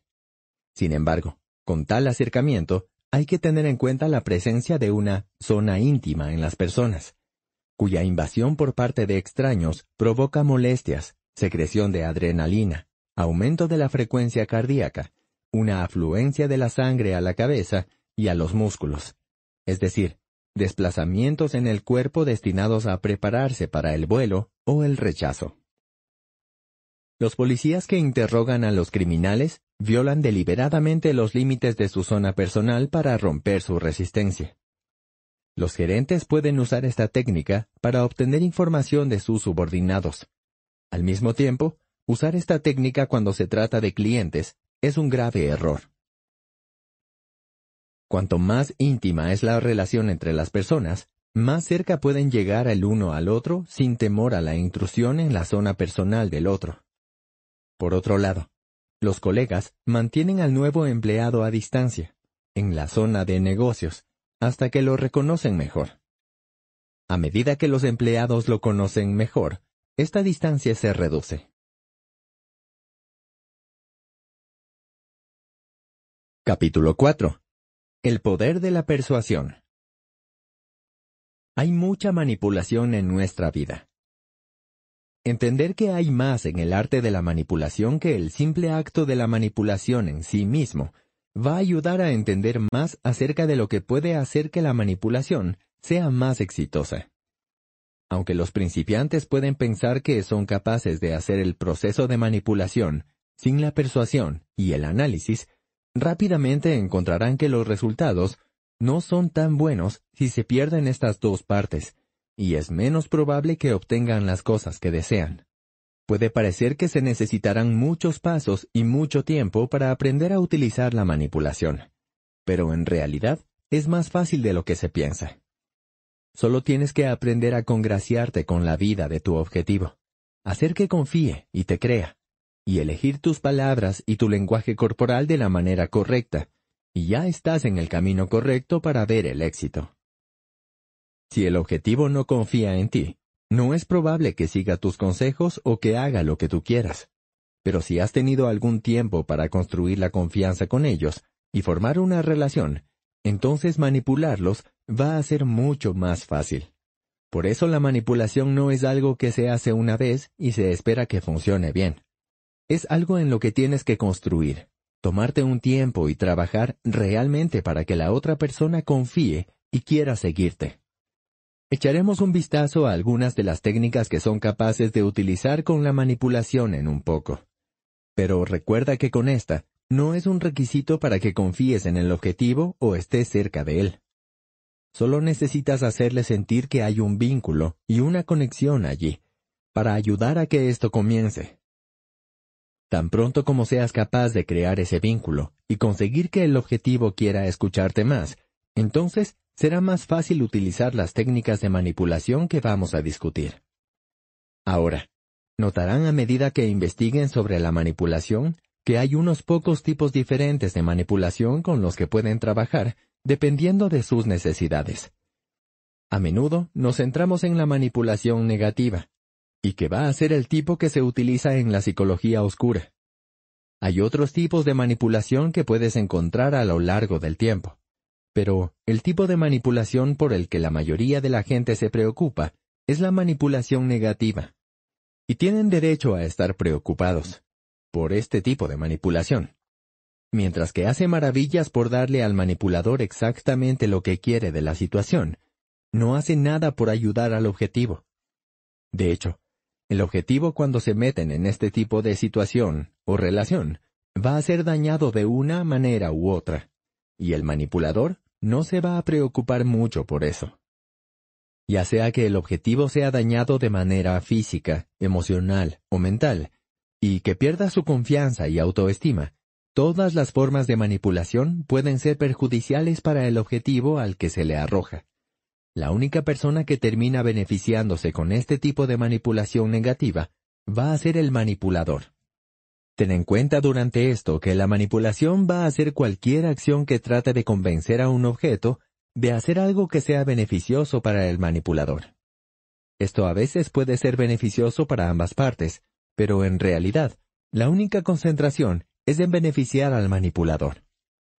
Y cuando el manipulador tiene éxito, terminan con una persona a largo plazo que les ayudará a acariciar sus egos. Los hará sentir bien, y les dará la admiración y la atención que desean. En el proceso, el objetivo va a ser usado, y a menudo abusado, ya que el manipulador sigue tomando sin dar nada a cambio.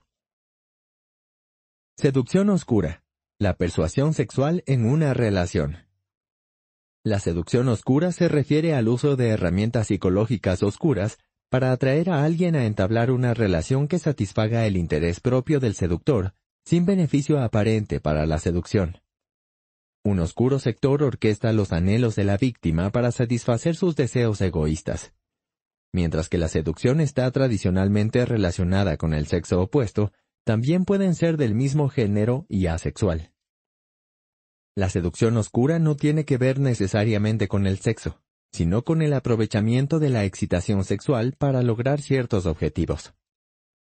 Cuando la víctima se excita sexualmente, se vuelve menos lógica y menos racional, y por lo tanto más susceptible de ser manipulada. Los siguientes son las técnicas de seducción oscura. Bombardeo de amor. Expresiones eróticas. Lugares comunes. Regalo. Insinuaciones sexuales. El objetivo primario de la seducción oscura es apelar al primitivo idem dentro de cada individuo. Esto hace que la víctima se separe del superego y por lo tanto baje el nivel primitivo del yo donde el hedonismo prevalece. En la mayoría de los casos, se puede aplicar el adoctrinamiento y el lavado de cerebro para facilitar el desgaste del superego. Las parejas a menudo se atraen entre sí por una fuerte fuerza de atracción. Aunque esto es algo bueno, puede ser usado como una forma de manipular a los demás. Dependiendo de la habilidad del manipulador, la seducción puede ser una herramienta muy poderosa y también muy sutil. Puede comenzar con sugerencias o críticas veladas que son recompensadas muy elaboradamente por actos de romance, siempre que sean atendidos por las víctimas desprevenidas. Esta es una forma común de refuerzo positivo enmascarado como actos de intimidad. La mayoría de las veces, las personas que son manipuladas por seducción rara vez se dan cuenta de que tienen un control muy disminuido sobre sus acciones. Esto se debe a que un manipulador hábil no haría tan evidente que sus actos de romance e intimidad están totalmente vinculados a la conformidad de las otras partes de sus deseos personales. Esto significa que se inclinarían hacia atrás para complacer a un hábil influenciador sin la más mínima idea de por qué lo están haciendo. Aún más convincente es el hecho de que un manipulador, seductor, que ha perfeccionado su arte, está obligado a estar en la cima de su juego. Por esta razón, las sesiones de romance e intimidad destinadas a la manipulación serían muy intensas hasta el punto de hacer que el receptor sea prácticamente impotente ante tales avances. No es de extrañar entonces que algunos de los más profundos y oscuros secretos hayan salido a la luz a través del hábil arte de la seducción.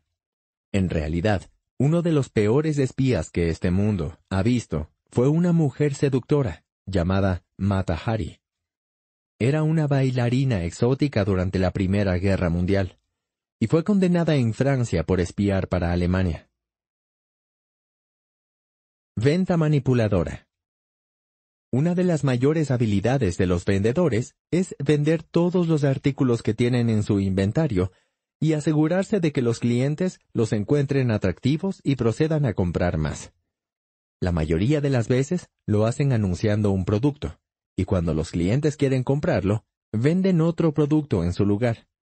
En particular, un producto que es más caro, o ese artículo en el inventario del que más quieren deshacerse. La mayoría de la gente, especialmente los defensores de los derechos de los consumidores, Llaman a esto el cebo y el cambio. Explicación del cebo y el cambio. El cebo y el cambio ocurre cuando haces lo siguiente. 1. Haga una oferta increíblemente valiosa para su objetivo que sea tan atractiva que sea imposible que no la compre. 2. Cuando su objetivo proceda a aceptar la oferta, ofrézcale algo que tenga menos valor para él, o algo que le dé más beneficios. Cuando miras cómo funciona este truco, se crea un escenario en el que ganas más dinero haciendo que esa intención parezca estar dispuesto a perder algún beneficio solo por hacer un buen negocio con los clientes. Sin embargo, hay un cierto riesgo cuando se trata de realizar esta práctica, que incluye el peligro de ser demandado por publicidad falsa. Por esta razón, es muy importante que entiendas la naturaleza de esta táctica, cuándo es ilegal y cómo idear una solución, y quiénes son los mejores candidatos para esta técnica. ¿Quién debería ser tu objetivo? Los mejores candidatos para los objetivos son aquellos que buscan ahorrar dinero, y cuando ven que el artículo que aman está en liquidación, es probable que se apresuren a ir a la tienda sin siquiera pensar en la sinceridad del anuncio. No se dan cuenta de que no hay razón para que los comerciantes bajen los precios de golpe, a menos que necesiten mover su inventario.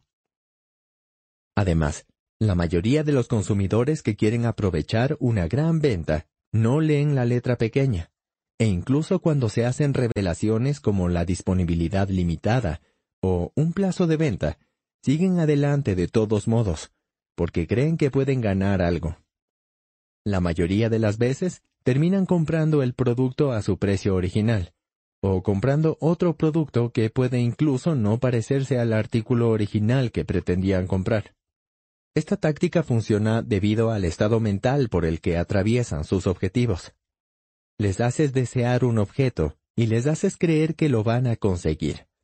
Puedes ofrecerles un cupón que les permita cenar en un restaurante muy caro del que todos los blogueros del mundo han estado hablando. Por supuesto, como es un restaurante de primera categoría, es muy posible que esté lleno y no puedan entrar para tomar asiento.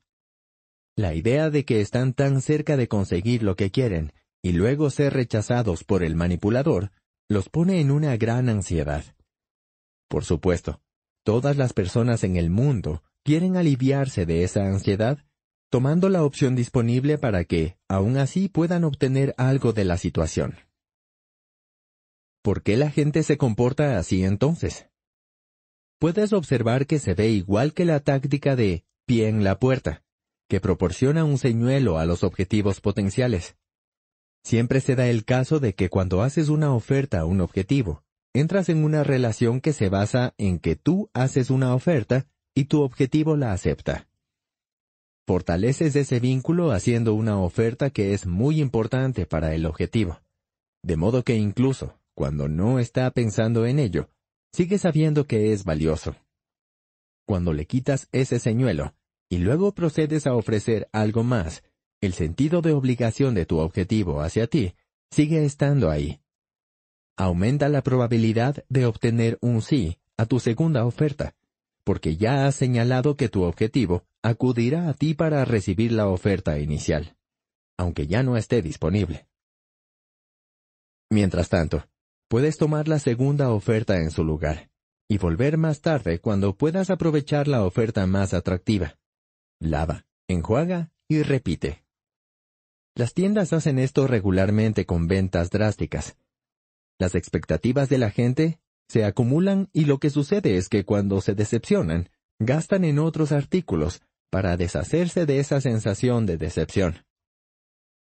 Es realmente simple de hacer, pero por supuesto, puedes arriesgarte a que el objetivo dude de ti como un vendedor honesto, debido a la inconsistencia con el anuncio y la realidad. Nadie querría ir a una tienda a comprar un artículo bonito y luego ser empujado a comprar otra cosa.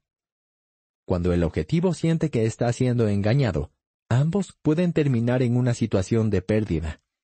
Pierdes la oportunidad de ganar. Él no obtiene nada de lo que quiere. Aquí hay una cosa que debes saber acerca de hacer el cebo y el cambio. Hay cláusulas en la ley de algunos países que realmente le prohíben hacer esto. Si perteneces a un país que no está cubierto por esta ley, todavía mancharías tu reputación y no serías un manipulador a prueba de tontos.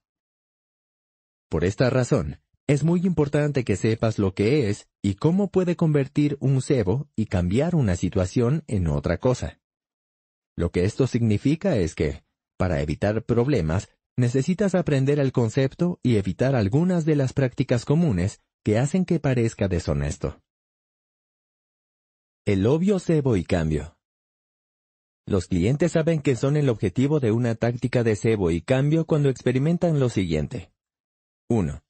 El vendedor les dice que hay algo malo con el cebo y procede a menospreciar su calidad o garantía. 2 se les está mostrando un producto defectuoso. 3. Se les dice que el producto está en espera y que se enviaría fuera de un tiempo razonable, por lo que no es viable. 4. La tienda conoce la demanda del producto pero no le dijeron nada a los clientes potenciales sobre la posible limitación o cantidad en el anuncio. 5. El vendedor se niega a tomar su pedido diciendo a un cliente que será penalizado si vende el último artículo expuesto. 6. El anuncio ofrece algo demasiado bueno para ser verdad, con confusos términos de trato que a menudo se consideran definitivos. Cuando vas a dar estas excusas a tus objetivos, es fácil sospechar que les estás poniendo un cebo para un cambio, lo que podría ponerte en serios problemas más adelante para evitar cualquier cosa que lo desacredite y que aún así aleje a sus clientes de la mala experiencia y el remordimiento del comprador, ten en cuenta que debes evitar estos escenarios. Claro, tú todavía vas a mentir sobre la disponibilidad y la calidad, pero necesitas pensar en una mentira mejor e indetectable. Al final del día, no quieres parecer un vendedor con promesas vacías.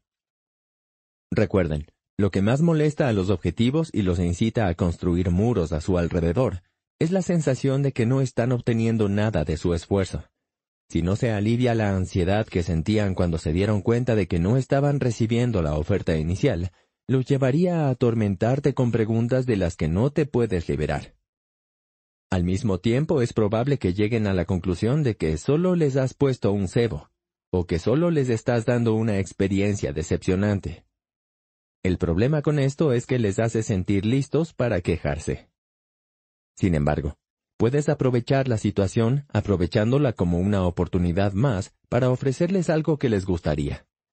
Ten en cuenta que la mayoría de los compradores no racionalizan realmente de acuerdo a sus necesidades, sino que toman decisiones que se basan en hacerlos regresar a su zona de confort.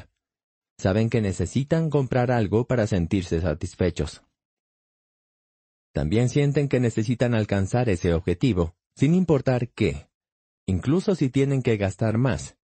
Aquí es donde se hace otra oferta que satisface esa necesidad. Capítulo 5 Cómo hipnotizar a los demás. Mejorar la calidad de vida utilizando esta técnica. Para entender cómo funciona la hipnosis, es importante entender primero cómo funciona la mente. Se estima que los seres humanos tienen alrededor de 200.000 años, y nuestra historia y el desarrollo del cerebro son una importante parte de quiénes somos y cómo nos comportamos y pensamos.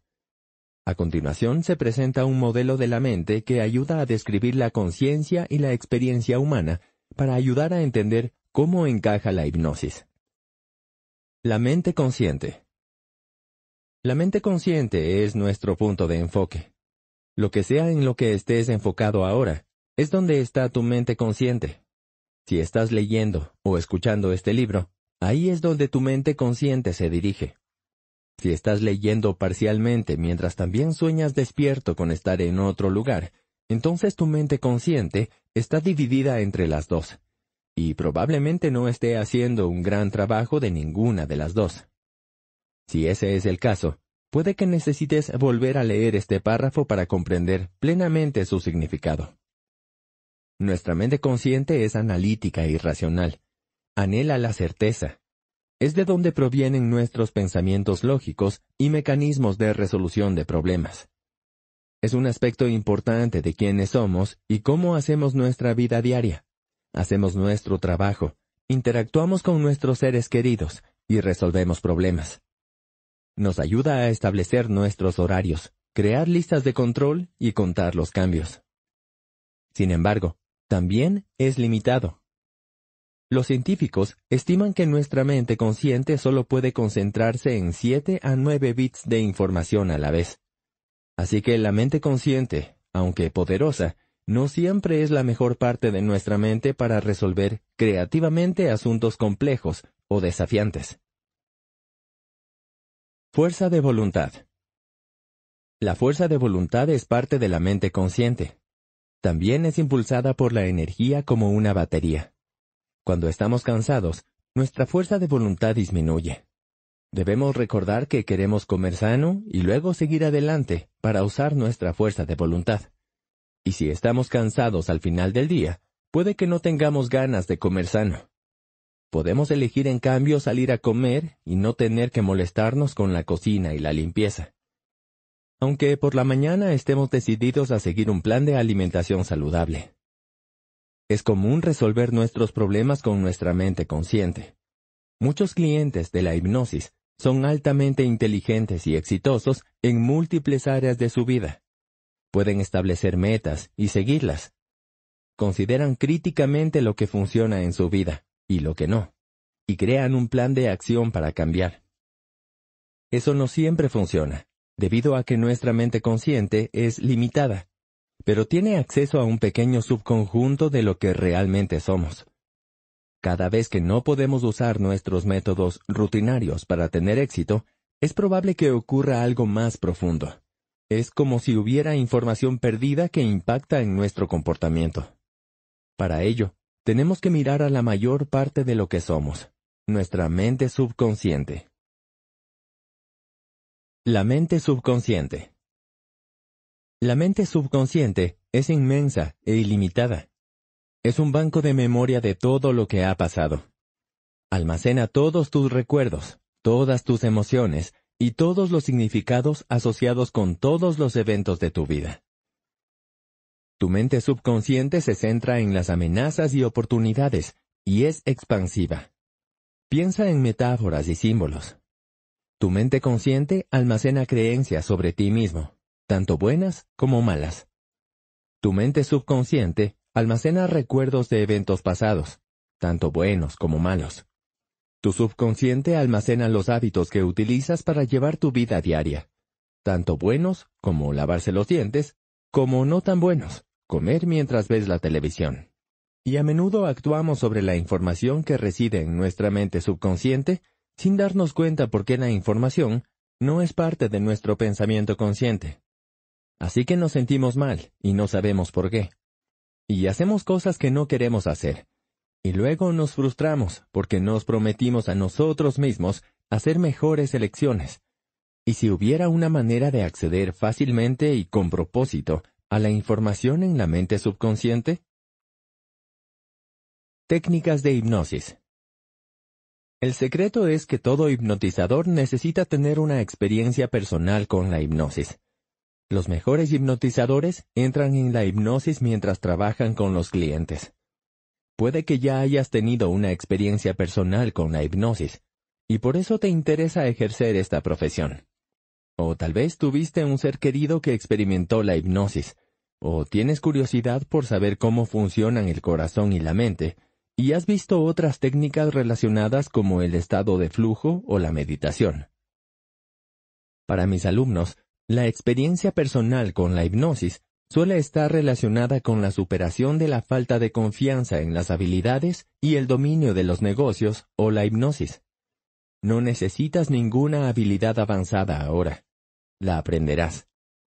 Simplemente necesitas un gran corazón, deseo de servir y el coraje de ayudar a la gente a hacer cosas que nunca han sido capaces de hacer, empezando por ti mismo.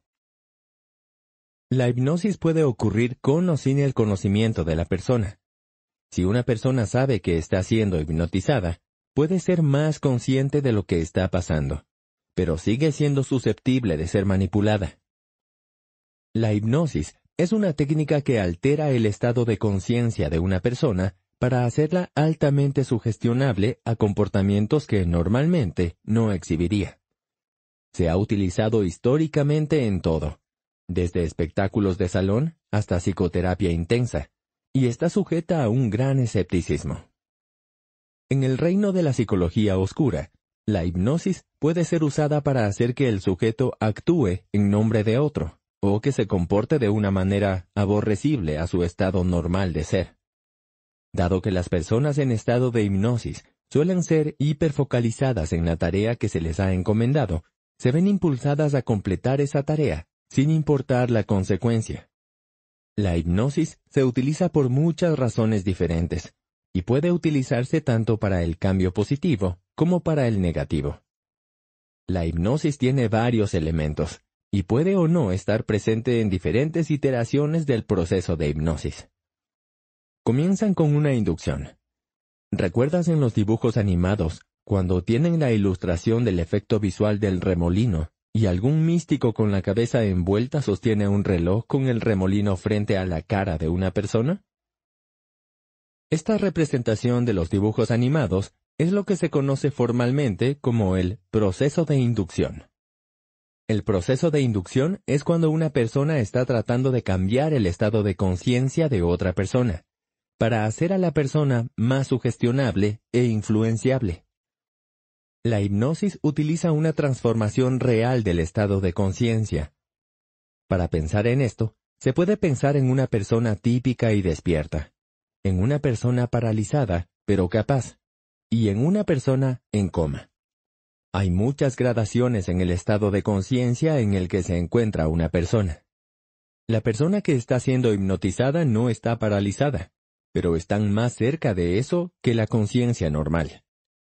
La conciencia normal permite a la persona tener demasiada habilidad y defensas. El estado que se induce en la hipnosis es aquel en el que la persona no tiene todas sus defensas en juego. Una vez que el proceso de inducción se ha llevado a cabo con éxito, entonces se puede decir a la persona qué hacer o qué pensar. Dado que la persona que está siendo hipnotizada tiene sus defensas descubiertas y debilitadas, es capaz de recibir instrucciones sin cuestionamientos. Un método que funciona en la PNL como herramienta para hipnosis es el anclaje. El anclaje es cuando un hipnotizador usa algo muy familiar para llevarte a ese espacio de inducción donde eres muy sugestionable. Puede ser una rima infantil, puede ser un nombre que te llamaron cuando eras más joven, o puede ser una canción. Esto funciona para involucrar a tu subconsciente y te engaña para que pienses que estás a salvo y que se te permite participar en las sugerencias. Otro método de hipnosis basado en la PNL es el flash de PNL. El flash funciona cambiando la recompensa por el castigo, o el castigo por la recompensa.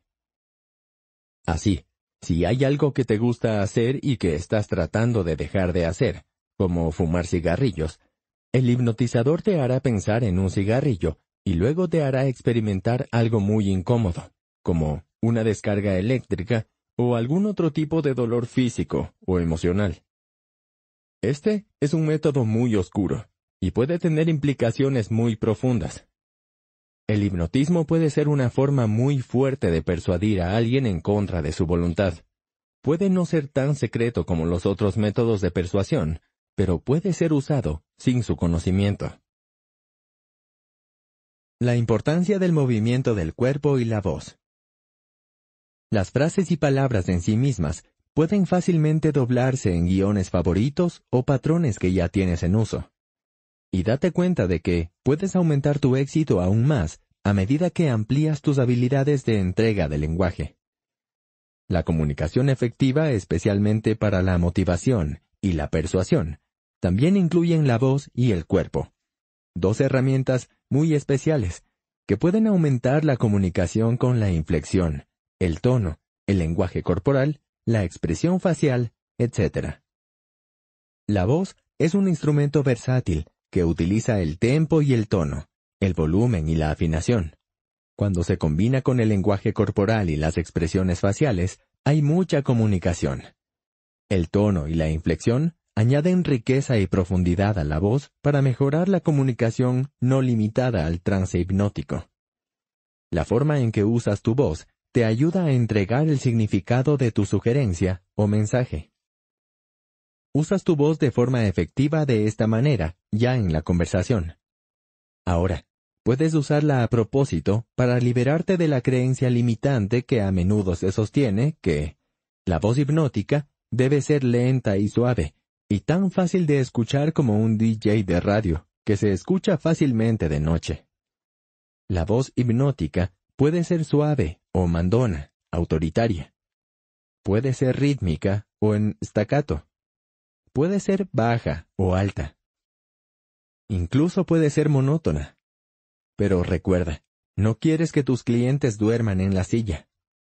Si están realmente dormidos, probablemente no están escuchando tus sugerencias, y a menos que esperes que las sugerencias de cambio lleguen a sus mentes a través de la ósmosis, te corresponde mantenerlos en trance con su entrega vocal y también con las señales no verbales.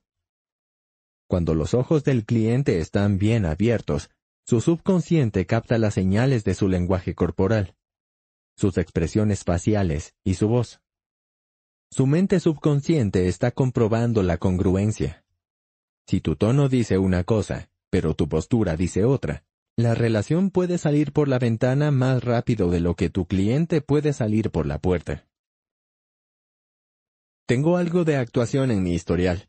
Así que es natural para mí actuar lo que estoy pensando y diciendo.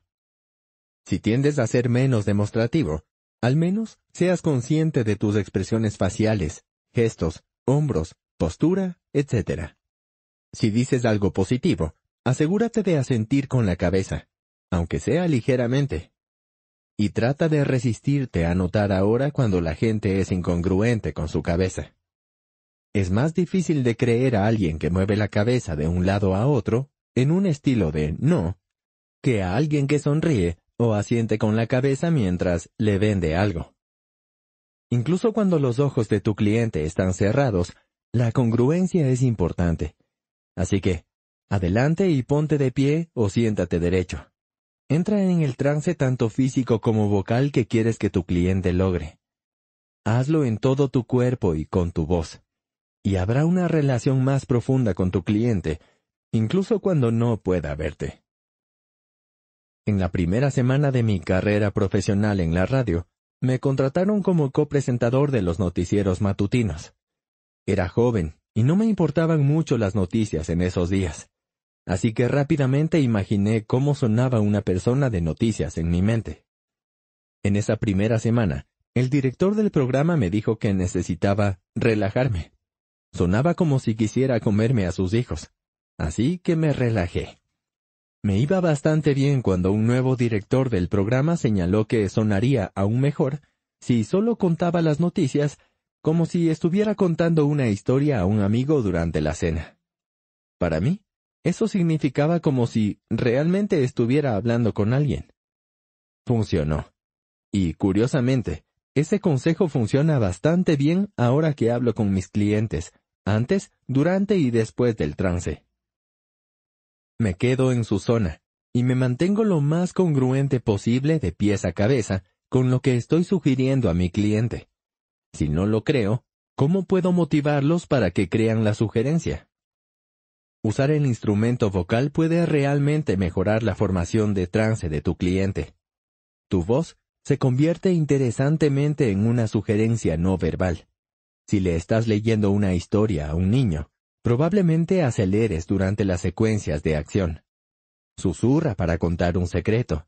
Y sonríe o ríe cuando algo es gracioso. Imagina ahora cómo eso puede mejorar la experiencia de tu cliente mientras está en un estado de mayor receptividad. Capítulo 6 La clave de la manipulación es la combinación de los argumentos anteriores. Entrénate. Aplica las técnicas en tu vida. Un manipulador exitoso debe tener a mano tácticas que le ayuden a tener éxito en persuadir a la gente para lograr su propio objetivo final. Aunque hay teorías extremas que describen lo que un manipulador exitoso debe ser, este libro considerará tres requisitos definidos por George K. Simon, un exitoso autor de psicología. Simon dice que el manipulador requerirá 1. Esconder sus comportamientos agresivos e intenciones de la persona o personas que quieren manipular. 2. Determinar las debilidades del sujeto o las víctimas a fin de identificar las tácticas más idóneas para alcanzar sus objetivos. 3. Desarrolle algún grado de crueldad para que no manejen las dudas que surjan por dañar a los sujetos si se llega a esto. Este daño puede ser emocional o físico. La característica motivadora en la interacción manipuladora. En este momento, es consciente de que una característica importante de la interacción manipuladora es la comprensión de que la acción deliberada es la opción correcta para él en una determinada situación. La capacidad del manipulador de cambiar la capacidad crítica de destruir el juicio puede interferir con la conciencia del objetivo, pero no resulta en el cambio de dirección. Esto significa que la borrosidad y el enturbamiento que afectan a la capacidad crítica no estimulan la vía deseable. Se desea un fuerte incentivo para asegurar que la acción deliberada sea la primera en la escala de elección del objetivo. Para lograr este efecto, el manipulador requiere crear un vínculo entre la acción intencional y el logro de un deseo poderoso. En su mayor parte, el manipulador despierta una fuerte fuerza en la mente del sujeto. Construye la noción de que la realización puede ser alcanzada si el objetivo se adhiere a las instrucciones del manipulador. El factor motivador en la interacción manipuladora muestra una brecha entre el manipulador y el objetivo. El objetivo intenta realizar un deseo poderoso, mientras que el manipulador lo alienta a hacerlo utilizando incentivos que crean una falsa impresión. La manipulación como un comportamiento motivador. La manipulación es una acción motivadora. Es un refuerzo de una persona para hacer que su colega se comporte de cierta manera y con un determinado propósito.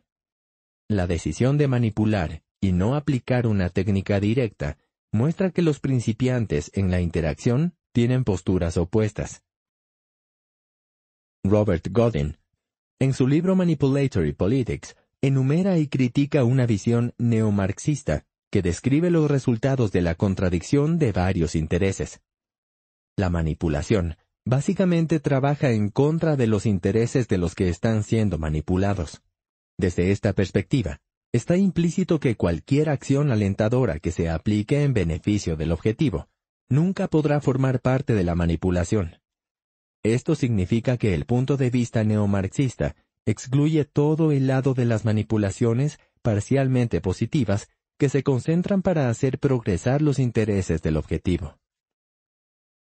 Godin, que intenta sugerir un enfoque mejorado del estudio del comportamiento manipulador, considera que la contradicción se facilita por diversas voluntades, y no esencialmente por intereses contradictorios.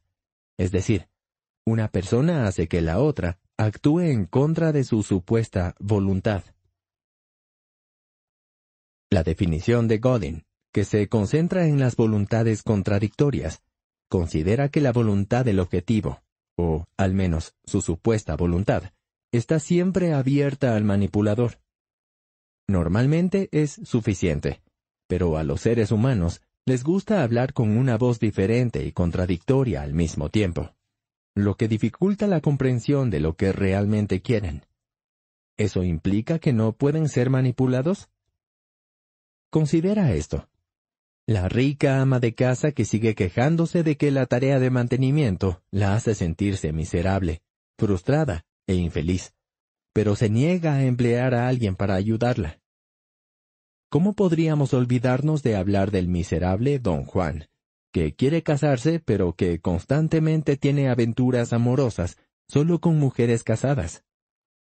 Y quizás está el trágico ejemplo del excelente músico, que dedicó la mayor parte de su vida a aprender el arte de la ópera, pero que sigue evitando las maravillosas oportunidades de audicionar ante directores populares, que podrían ayudarla a ampliar su carrera profesional. Estos tres héroes trágicos, las amas de casa miserables, el frustrado don Juan y el músico desesperado, es un gran ejemplo de la ambigüedad en cuanto a la intención de una persona que se origina en el hecho de que él mismo está confundido y no puede tomar una decisión. Irónicamente, la interferencia manipuladora puede ser útil para ayudar al luchador a comprender su voluntad y llegar a una decisión.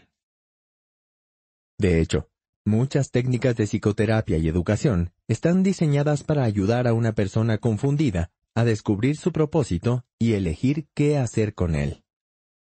La definición de Godin también parece problemática en los escenarios en los que el manipulador y el objetivo tienden a compartir los mismos objetivos. En esas asociaciones particulares, la motivación para aplicar un enfoque manipulador puede verse impulsada por diferentes objetivos sobre las oportunidades de completar la voluntad, como en el caso de que el objetivo tenga la necesidad de satisfacer su voluntad y realizar sus objetivos. Ahora, podemos ver la definición de Gooding como el movimiento indirecto que se ejecuta por temor a que un acercamiento directo se enfrente a la oposición. Pero esta amplia definición preliminar requiere mucho cuidado. En algunos casos, la decisión de cambiar depende totalmente de la eficiencia.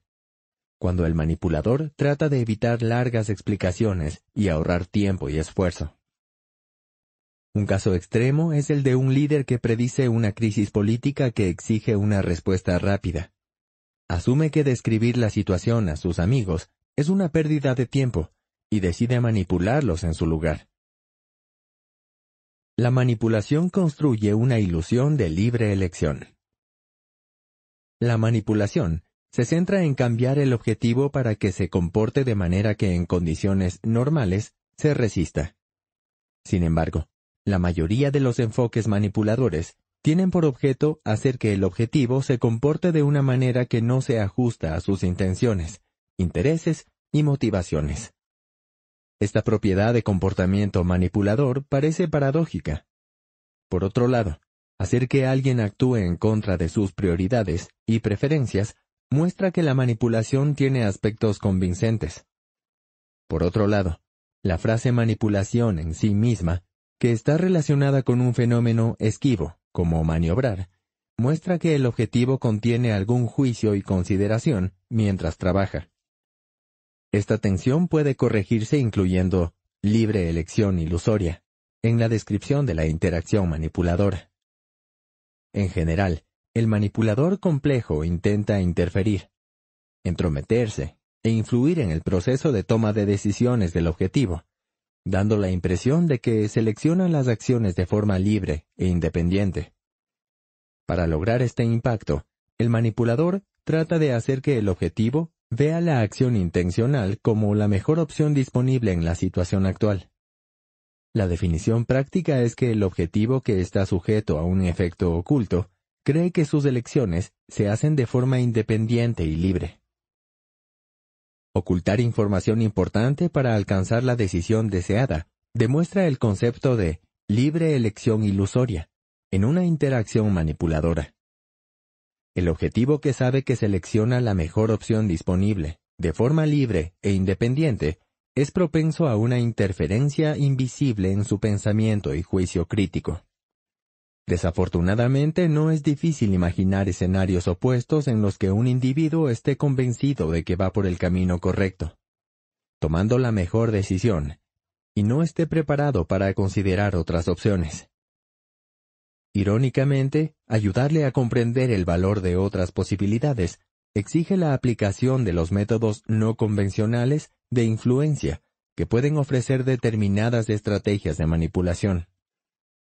En las situaciones más difíciles, el individuo se encuentra con una concepción sesgada de la realidad que no está preparado para evaluar críticamente. Hay varios ejemplos clásicos. El joven ambiguo que está listo para convertirse en un gran músico, aunque no tiene ningún sentido del ritmo. El general valiente que no quiere aceptar el hecho de que el enemigo va a atacar. El fabricante diligente que gasta la mayor parte de su dinero esfuerzo y tiempo, mejorando la calidad de los bienes que no están en demanda. Los casos de atrincheramiento trágico son costosos, porque limitan la percepción del mundo del individuo atrapado. Destruyen su adaptación a las instancias continuamente combatientes de la realidad, y le causan a él y a su entorno mucha miseria y sufrimiento. El punto relevante es que un complejo proceso de manipulación puede ser a veces la única esperanza en este caso. Un enfoque indirecto de la influencia puede convencer al objetivo atrincherado de que se piense dos veces la validez de su postura sesgada. En el siguiente caso, el manipulador puede ayudar al objetivo atrincherado a buscar otras alternativas que antes ni siquiera estaba dispuesto a reconocer. Paradójicamente, en la posición inicial, el objetivo era consciente de que estaba seleccionando la mejor opción disponible, mientras que es la interferencia manipuladora la que le permitió hacer una verdadera elección. Esta estrategia puede describirse como liberación por manipulación. Brevemente, este enfoque requiere métodos de influencia en la psicoterapia y la educación que tienen por objeto desarrollar la impresión de que el objetivo está haciendo el cambio por sí mismo. Se supone que no debe darse cuenta de que otra persona está desencadenando la situación y ayudándole a identificar el camino hacia el cambio y la mejora. Nunca dejes de aprender. Los enfoques que podemos usar para manipular el comportamiento de alguien son tan numerosos que ellos mismos podrían llenar un libro entero. Toma nota de cómo cada método depende de tu conocimiento de la psicología oscura y de la PNL. Sin ellos, no puedes empezar a usarlos de manera fiable. Y por eso, esto es solo una parte de la manipulación y la persuasión. Nuestro primer método ha sido acuñado como miedo y alivio. En este método, evocas el miedo de alguien más, y luego lo alivias diciéndole que todavía hay algo que puede hacer. Como siempre, queremos recordarles la importancia de considerar la ética con la manipulación. Si no se sienten cómodos haciéndolo, deberían considerar si deberían hacerlo en primer lugar. Solo porque algo te va a beneficiar, no significa que sea algo que debas hacer. Dicho esto, usar el miedo y el alivio no es algo poco ético, en todas las situaciones, aunque no sea del agrado de todos. La técnica de la manipulación funciona tal y como crees que lo haría. Primero hablas con tu sujeto como siempre lo harías. Comienzas con tu control estatal. De esa manera, estás listo para cualquier reacción que den a esta táctica. A continuación, te acercas a ellos. A pesar del nombre, como puedes ver, el miedo no es lo primero con lo que empiezas. Si literalmente empezaras con el miedo, no confiarían en ti en primer lugar. Y el alivio no significaría nada para ellos. Tal vez el mejor nombre para este método sería el método de la paz, el miedo y el alivio. La paz es el lugar donde tiene lugar el primer paso. Coincide con su lenguaje cerebral inconsciente, como siempre lo haces en la PNL. Después de eso, traes el paso del miedo. No saltas para asustarlos, sino que les das la impresión de que algo malo va a suceder. Lo que dices para esto depende de lo que intentas que hagan. Sea lo que sea, tiene que ser lo suficientemente malo como para que se convenzan de cambiar lo que iban a hacer. La clave es que tienen que pensar que es lo suficientemente importante para que cambien sus acciones. Sin embargo, también hay otra parte clave. Tu sujeto necesita ser revelado muy pronto después de que se le hizo tener miedo, porque de lo contrario, solo asociarán el miedo contigo. El hecho de que tu sujeto te asocie con el miedo hará que el paso uno sea mucho más difícil en el futuro. Así que es muy importante que no dejes que esto suceda. Alívialos tan pronto como puedas, y no dejes que piensen que los asustaste a propósito. Esto preservará su idea positiva de ti. Pero aún así, ponles ese miedo en la cabeza, para que cambien su comportamiento. No puedes descuidar el lado pensante de la manipulación. Sigue siendo muy necesaria, porque sin ella no estarías cambiando sus mentes en primer lugar. Para empezar, tenemos que volver a los marcos y sus estructuras. Ya hemos hablado de la importancia de la adaptabilidad con los marcos de la persuasión. Eso sigue siendo completamente cierto con la manipulación, así que tenlo en cuenta. No queremos repetirlo todo cuando lo leas, Así que repásalo de nuevo si es necesario. Pero con la manipulación, necesitas tomar la estructura de los marcos en mayor consideración que antes. Eso es porque si quieres que alguien cambie su acción, en lugar de su pensamiento, se necesitan medidas mucho más drásticas. Necesitas pedirles directamente que cambien su comportamiento, pero también necesitas hacer que se enfrenten a sus ideas más directamente. ¿Cuál es la estructura de un marco? En un nivel básico, la estructura es la de causa y efecto. La causa es lo que está sucediendo en el mundo exterior, y el efecto es cómo afecta al sujeto. Antes de que el sujeto cambie su comportamiento, tiene una cierta idea de cómo sus acciones le afectan a él y a otras personas. Tu trabajo como manipulador de PNL es mostrarles cómo su actual marco de causa de efecto es erróneo. Cuando cambias el encuadre de alguien, esto se llama desenmarcar. La difamación es una parte crucial de la manipulación, porque recuerda que debes tomar medidas drásticas para que alguien cambie su comportamiento. Si están pensando de la misma manera que antes, cuando termines con ellos, no van a cambiar su comportamiento al igual que no hay posibilidad de que cambien su comportamiento a menos que alguien les diga que deben hacerlo directamente. Si nadie lo hace, ni siquiera se detendrán a considerar la idea de que esto es algo que deben hacer. No olvides que la manipulación es una cuestión de pensamiento y acción, mientras que la persuasión se trataba de entrar en la mente de alguien. La manipulación sigue siendo sobre eso pero ahora tiene un elemento añadido de acción. Y si quieres que alguien cambie su acción, hay una nueva idea que tendrás que aprender. Se llama tono de comportamiento. El tono de conducta es muy parecido a la intensidad emocional de uno, pero es la intensidad de las acciones de uno. no te hagas una idea equivocada aquí, porque no quieres asustar a nadie.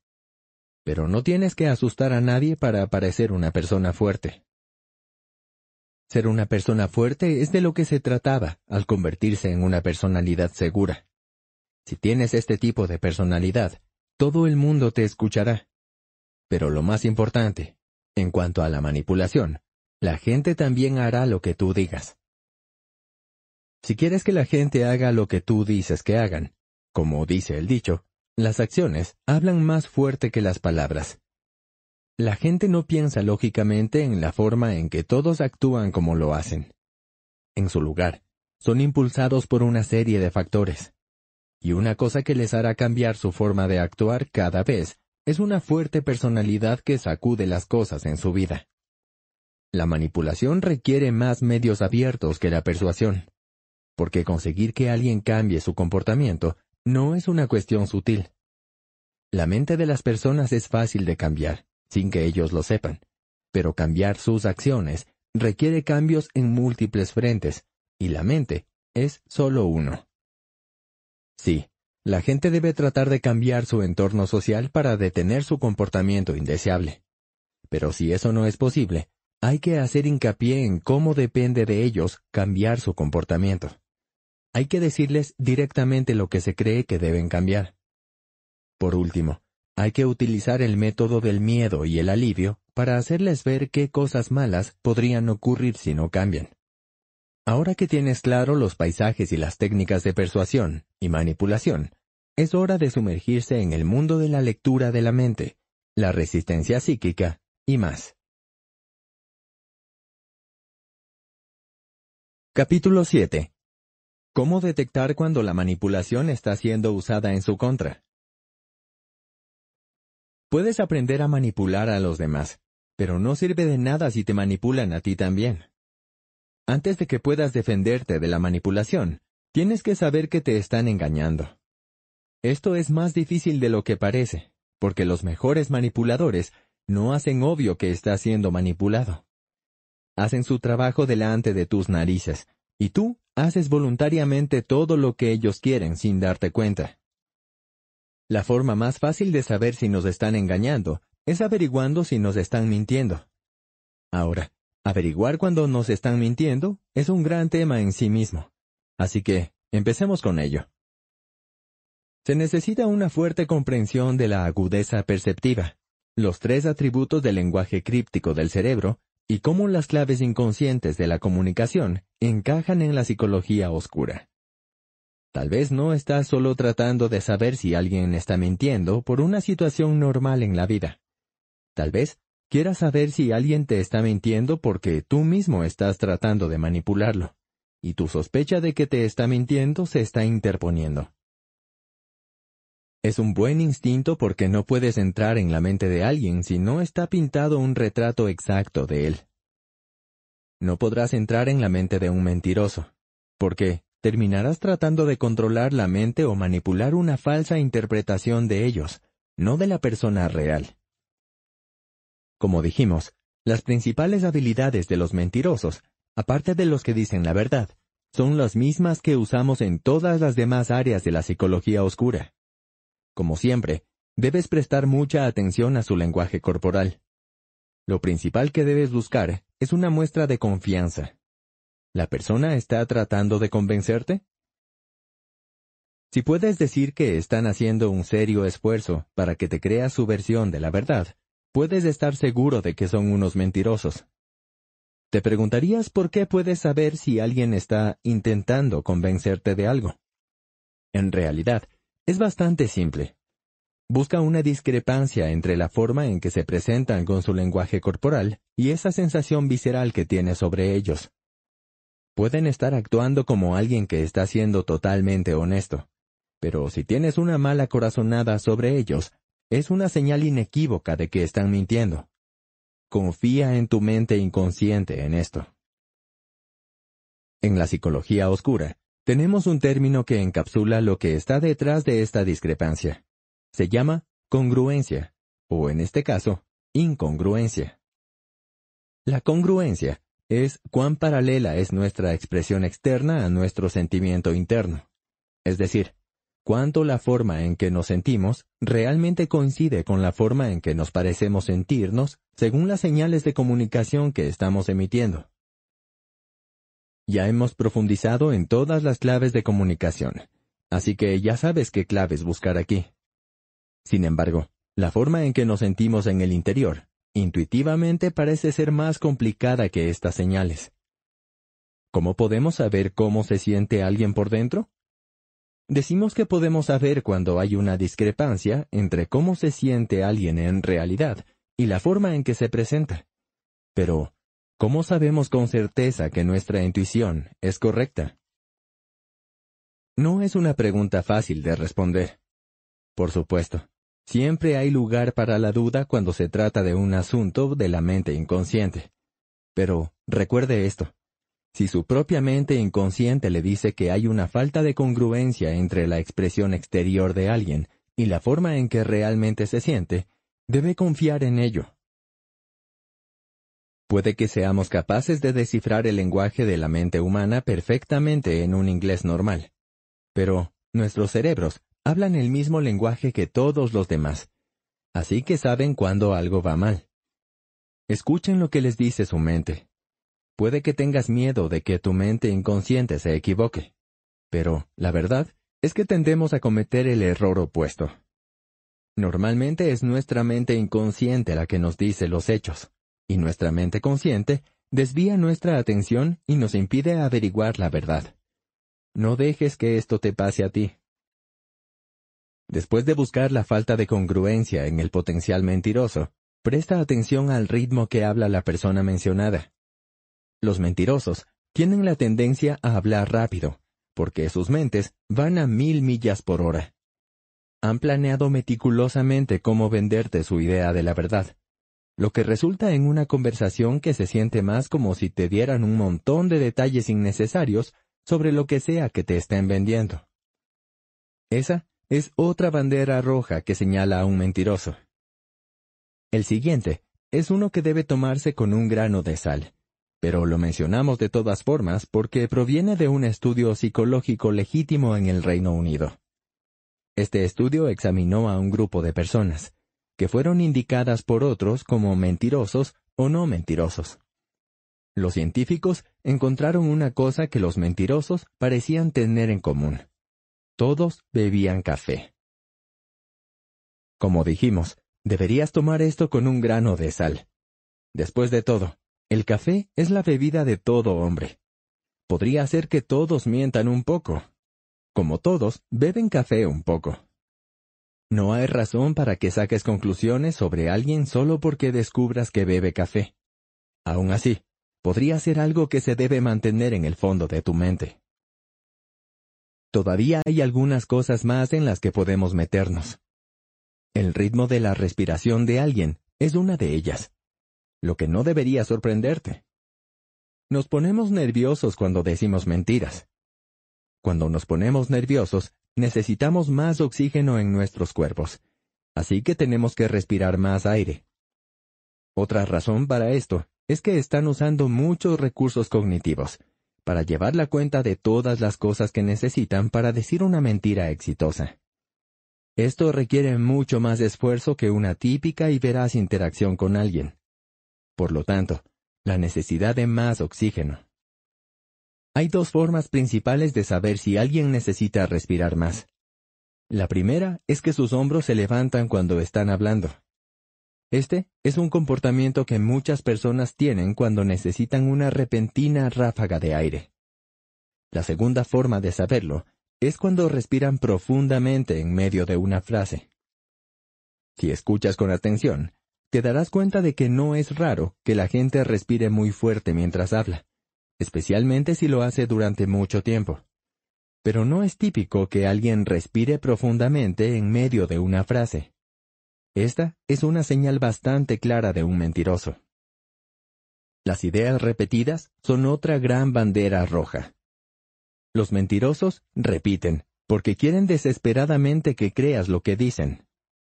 Es un asunto emocional en este punto porque están preocupados por las ramificaciones sociales que pueden enfrentar si son atrapados mintiendo. Otra razón por la que un mentiroso podría hacer esto es porque están tratando de pensar en la siguiente salida de este tema y en una nueva, por lo que están estancados. Algunas de estas señales son conocidas por casi todo el mundo, pero aún así las cubriremos brevemente para ser exhaustivos. La gente que apenas hace contacto visual puede estar mintiendo. Recuerden, siempre deben considerar a la persona con la que están hablando. Sin embargo, si se trata de alguien que rara vez hace contacto visual en primer lugar, probablemente no esté mintiendo. Pero si tienes una relación bien establecida con ellos, y normalmente hacen contacto visual normal contigo, y ahora no lo hacen, estás hablando con un mentiroso. El siguiente conocido es el inquieto. El estar inquieto tiende a ser un hábito nervioso, aunque hay algunas personas que lo hacen como un hábito normal, no relacionado con la ansiedad. Así que tenga en cuenta el tipo de persona con la que está hablando como de costumbre. Pero ten en cuenta que la ansiedad por ser atrapado en una mentira tiene también otro lado. La ansiedad siempre es el resultado de la respuesta de pelear o escapar. Cuando el cerebro de alguien elige luchar, se pone nervioso. Eso puede sonar un poco extraño, pero es porque cuando nos movemos, sentimos que estamos haciendo algo. Es una forma de deshacerse de los nervios que hemos acumulado. Pero el otro lado de la ansiedad, de la lucha y la huida, es la huida. Cuando el cerebro del mentiroso elige la huida, no se moverá. Harán lo contrario, se congelarán. Por esta razón, si alguien se queda extrañamente quieto mientras dice cosas que crees que son algo dudosas, probablemente estés en lo cierto al pensar que está siendo deshonesto sobre algo. Hay algunas señales más que te alertan del hecho de que alguien es probablemente un mentiroso. Después de eso, Discutiremos qué otras cosas debes tener en cuenta cuando estés hablando con alguien que crees que puede estar manipulándote. Si se cubren mucho la boca, es muy probable que te estén mintiendo. Es una señal inconsciente para ellos mismos de que no quieren que veas su boca. Por supuesto, lo que realmente no quieren es que veas lo que has oído salir de su boca, porque si realmente lo oyeras, no lo creerías. Este es el lado inconsciente de esto. Pero, precisamente también lo están haciendo, así que no ves su expresión facial. Estaban preocupados de que se pudiera decir que están mintiendo por su cara. Y, después de escuchar este libro, lo harías. Ahora, antes de que repasáramos el hecho de que alguien podría hacer demasiado contacto visual contigo para tratar de tomar el control de la situación social, están haciendo todo lo posible por ser dominantes, pero terminan con el resultado opuesto. Con los mentirosos y los manipuladores maliciosos, esto es aún peor. A menudo hacen mucho contacto visual contigo, en un intento descuidado de intimidarte para que no los interrogues. Esto funcionará con algunas personas, pero como has aprendido en el área de la manipulación y el control mental, no funcionará contigo. Hay un último truco que tenemos para ti, cuando se trata de identificar a los mentirosos. Esto puede ser, de hecho, lo más importante que escuches en el libro. Esto es porque, aunque encontrarás el uso de la psicología oscura para avanzar en tu carrera y en cualquier otro lugar, no puedes hacerlo si alguien te está mintiendo abajo. Y los mentirosos son los que más te deprimirán. Esta es la técnica más libre de tonterías para comprobar si alguien está mintiendo o no. Mientras que todas las demás te ayudarán, si solo tuvieras esta a tu disposición, probablemente sería suficiente. Sucede en unos pocos y simples pasos. Digamos que estás hablando con un potencial mentiroso. Entonces, te das cuenta de que podrían estar mintiendo sobre algo.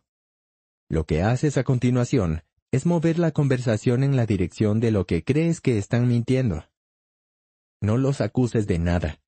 Todo lo que tienes que hacer es mostrar interés o curiosidad en el tema que crees que no son sinceros. Cuando hagas esto, probablemente se pondrán nerviosos. Usa tu agudeza perceptiva para controlar su lenguaje corporal cuando se pongan nerviosos. Pero aún no hemos llegado a la parte más importante. Después de sacar este tema, aléjate completamente de él. Haz una actuación como si hubieras perdido completamente el interés en él, como si no sospecharas que mienten. Hazles creer que has caído en la trampa. Aquí es donde debes controlar tu lenguaje corporal sobre todo. Si están mintiendo, verás que algo dramático sucede. Se relajarán. Su pecho saldrá de repente, y oirás una respiración muy fuerte. Demostrarán que están relajados en el tono de su voz, la actitud relajada que tienen después, y así sucesivamente. Su mente inconsciente será capaz de notar una gran diferencia en su lenguaje corporal después de que actúe como si cayera en la mentira completamente, si es que mintieron. Si esta persona no estaba mintiendo, no notarás ningún cambio en su lenguaje corporal. No nos malinterpretes. Ningún método es completamente a prueba de tontos en la detección de mentiras. Sin embargo, este es el mejor, y es bastante bueno. Un muy buen mentiroso aún podría pasar esta prueba. No bajes la guardia por completo, pero deberías poder relajarte mucho si pasa esta prueba y no parece que sea un mentiroso. Ahora que sabes reconocer a un mentiroso, has hecho más de la mitad del trabajo de identificar a un manipulador malicioso. Los llamamos manipuladores maliciosos porque no están usando la psicología oscura de una manera que los beneficie la están usando para beneficiarse a sí mismos y herirte en el camino. Por supuesto, recuerda que, al usar la psicología oscura, no hay absolutamente ninguna razón para que dañes a nadie más que el proceso. Tristemente hay gente que hará esto a cualquiera. Y así es como identificas a estas personas. Así que mantente alejado de ellos, y no seas dañado por ellos nunca más. La primera es que el mentiroso te culpa siempre, sin importar qué. No solo no aceptan la culpa cuando es suya, sino que a veces lo hacen. Estamos hablando de algo diferente allí. Estamos hablando de alguien que nunca admite que tuvo alguna culpa en lo que sea el problema. Una vez que los empujas un poco con preguntas, te das cuenta de algo más. No solo no están dispuestos a admitir que se equivocaron en algo. Ellos realmente no creen que esto pueda suceder. En sus mentes, realmente piensan que no hacen nada malo. Y por eso nunca aceptan cuando dices que se equivocaron. Como es de esperar, o como sabrás, si has tratado con alguien así, es inmensamente irritante tener a alguien así en tu vida. Claro, todos nosotros nos negamos a aceptar la culpa a veces, pero llega un punto con un mentiroso compulsivo en el que te das cuenta de que no está haciendo lo que otras personas hacen.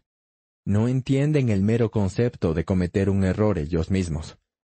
Siempre tiene que ser culpa de alguien más. Así es como se las arreglan para manipularte. Puede que te moleste al principio, pero crees que es un defecto humano ordinario. Más tarde piensas que tal vez tienen este defecto más que la persona promedio. Pero, a medida que pasa el tiempo, es inevitable que te des cuenta de que no están familiarizados con el concepto de estar equivocado en algo. Acabamos de llamarlos mentirosos compulsivos, pero hay otra palabra para esta persona que ya hemos repasado en este mismo libro. Es un solipsista. Solo se aplican las reglas de un universo personal. Si el solipsista cree que algo no se aplica en su mundo personal, esto es lo único que le importa.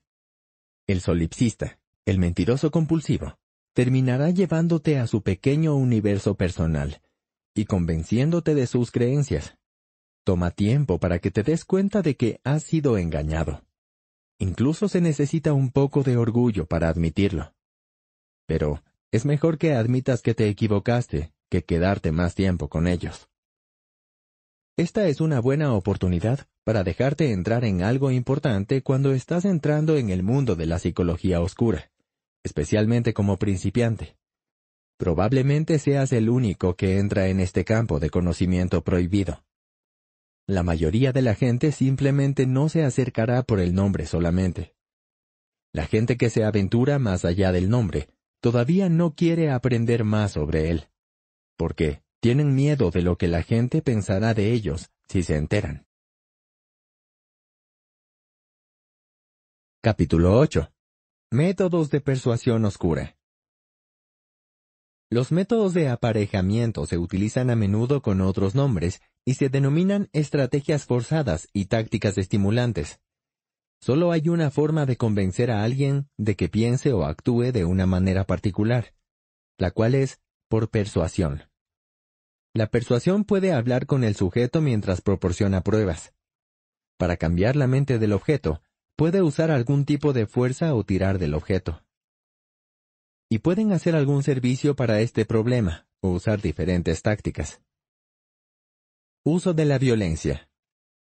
En algunas situaciones, los persuasores pueden decidir que es mejor utilizar alguna forma de violencia para reflexionar sobre el problema. Esto puede suceder si las ideas no encajan adecuadamente. Si las conversaciones regulares no funcionan, o si la agencia está en forma, insatisfacción o arrepentimiento sobre el modo de conversación. La violencia se usa a menudo como una especie de táctica de horror, porque el tema tiene menos tiempo para pensar lógicamente que durante una conversación normal. La coerción se utiliza a menudo cuando el persuasor tiene poco éxito con otras coerciones. Sin embargo, la violencia puede estar disponible. De lo contrario, se puede usar la violencia cuando el agente se siente fuera de control o cuando el agente proporciona evidencia contradictoria y el agente está enojado. Usar la violencia con respecto a la violencia no suele ser la mejor idea. Para el proceso de estimulación, esto es porque muchos sujetos ven al uso de la violencia como una amenaza, porque no tienen más remedio que exigir el uso de la violencia. La atracción que quieres es elegir un camino a la lección pero, como el poder se añade a la mezcla, pierdes la libertad de elegir. En lugar de sentirse amenazado, si el material se percibe como intimidatorio, es menos probable que el agente oiga o piense en él. Por estas razones, el uso de la violencia en el área de la coerción generalmente no se recomienda y no se evita, a diferencia de otros controles mentales. Arma de influencia. Otro método que puede utilizarse para convencer a un sujeto de que se incline de una manera particular es utilizar las armas de impacto disponibles. Robert Cialdini creó estas seis influencias en su influyente libro. Las técnicas de persuasión tienen seis objetivos. Los persuasores pueden lograrlos. Las seis armas de influencia son la reciprocidad, el compromiso y la persistencia, la evidencia social, la empatía, el empoderamiento y la falta. Es muy importante que el agente sea parte de estas seis armas de influencia mutuamente. La primera arma de influencia es la política mutua. El principio es que cuando un persuasor ofrece algo a otra persona, si hay un valor, el objeto intenta devolver el agente. Esto significa que un persuasor ocasionalmente se siente obligado a realizar un servicio similar para el agente cuando un persuasor proporciona un servicio en un asunto. Aunque los dos servicios no son los mismos, son los mismos. Todos son iguales. Esta crea en última instancia un sentido del deber para el sujeto y puede ser una herramienta poderosa si el persuasor quiere usar el desencadenante. Las reglas interactivas son muy útiles, ya que ayudan a la gente a poner al sujeto en el estado de ánimo adecuado para la coacción. Inyectar el sentido del deber en esta cosa y ahogarlo. En este caso, el sentido del deber tiende a hacer creer al persuasor que actuará o se comportará de cierta manera.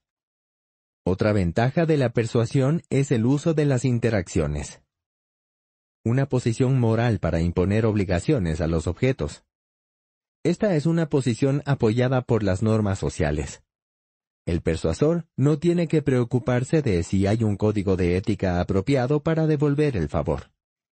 Si el sujeto no lo considera necesario, el persuasor tiene varias herramientas a su disposición para implementarlas.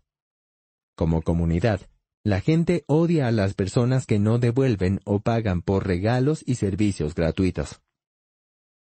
Si el persuasor no siente que las claves van y vienen de ellos, pueden involucrarlos en su grupo social. Pueden hacerlo diciéndoles a otros amigos y colegas cómo les gusta el tema. Sin embargo, el material no será devuelto si es necesario. Persuadir está ahora promoviendo la socialización de las clases dirigiéndose a los ayudantes, aumentando aún más sus posibilidades de persuadirlos para que hagan algo. En la mayoría de los casos, las lecciones se devuelven fácilmente a la gente, sin necesidad de fuerza externa. Si se encuentra el agente, busca la manera de devolverlo.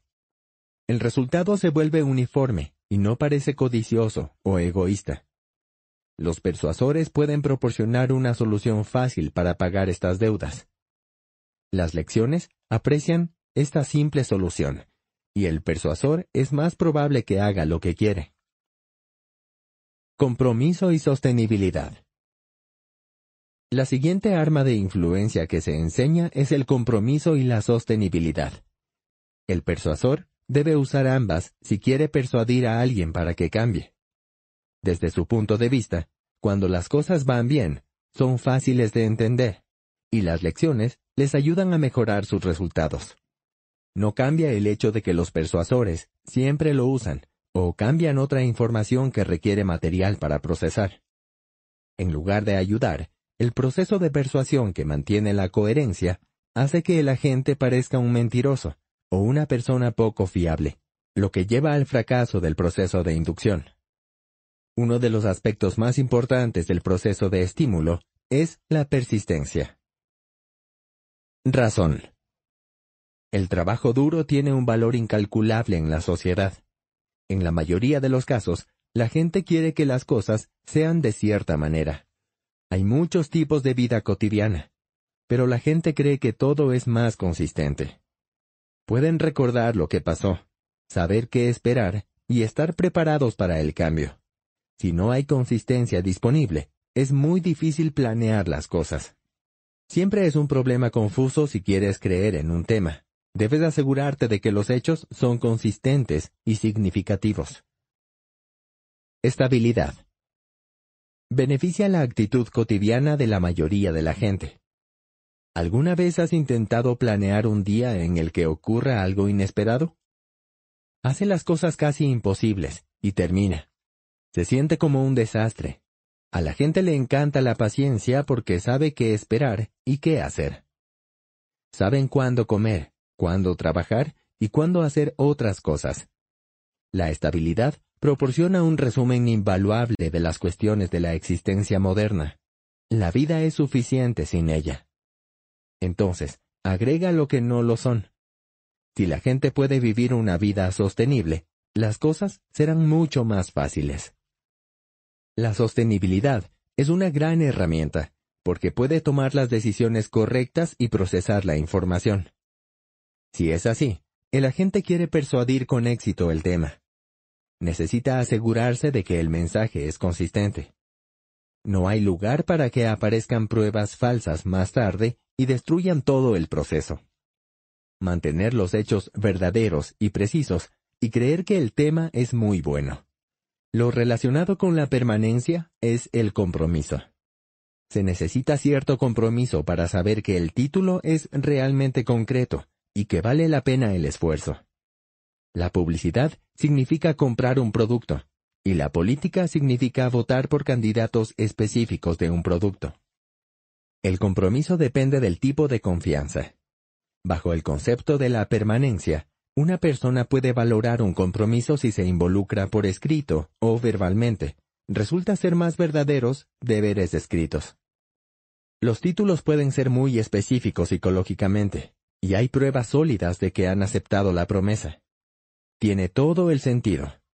Mucha gente promete verbalmente, arregla o hace algo, pero no lo hace. Por supuesto, algunas personas harán lo que dijeron. Es más probable que hagas promesas verbales que si no las haces, pero a menudo es difícil lograr el resultado deseado. Además, no hay forma de confirmarlo, porque solo hay un acuerdo verbal. Hay desacuerdo, y nadie puede ganar. Por otro lado, si el agente puede confirmarlo por escrito, tienen suficientes pruebas de que la cosa ha terminado. Es muy importante que el persuasor acepte la obligación, ya que es más probable que los sujetos actúen de manera que cumplan con esta obligación cuando se cometa un nuevo enfoque. Después, lo importante es que el tema continúe y se pueda convencer de ello. Tú y otros proporcionarán una variedad de razones y motivos para apoyar su participación para evitar problemas de los agentes. Si el agente puede resolver el problema en ese lugar, poco tiene que hacer. La evidencia social. La estimulación es una forma de interacción social, por lo que debe seguir las reglas sociales que se producen. Esta cosa está influenciada por los que te rodean, lo que quieren que hagan los demás en lugar de hacerlo ellos mismos. En las clases se basan en sus creencias y acciones, lo que hacen los demás a su alrededor, cómo se comportan las mismas personas y cómo se sienten. Por ejemplo, si tu sujeto creció en una ciudad, te comportas más como el resto del vecindario. Por otro lado, aquellos que crecieron en una comunidad muy religiosa. Tiempo para rezar, aprender y ayudar a los demás. Con esta creencia, el término poder de la multitud es muy útil. Las clases siempre quieren saber qué hacen los demás en su alrededor. Es casi histérico hacer lo que otros hacen en este país. La forma en que las personas difieren y lo que quieren ser como individuos deben estar de acuerdo.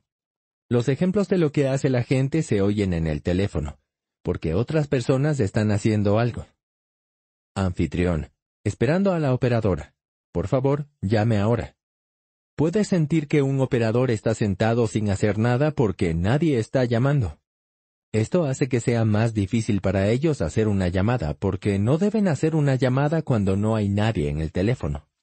El anfitrión cambia solo unas pocas palabras, y en su lugar, si la operadora está ocupada, llame de nuevo.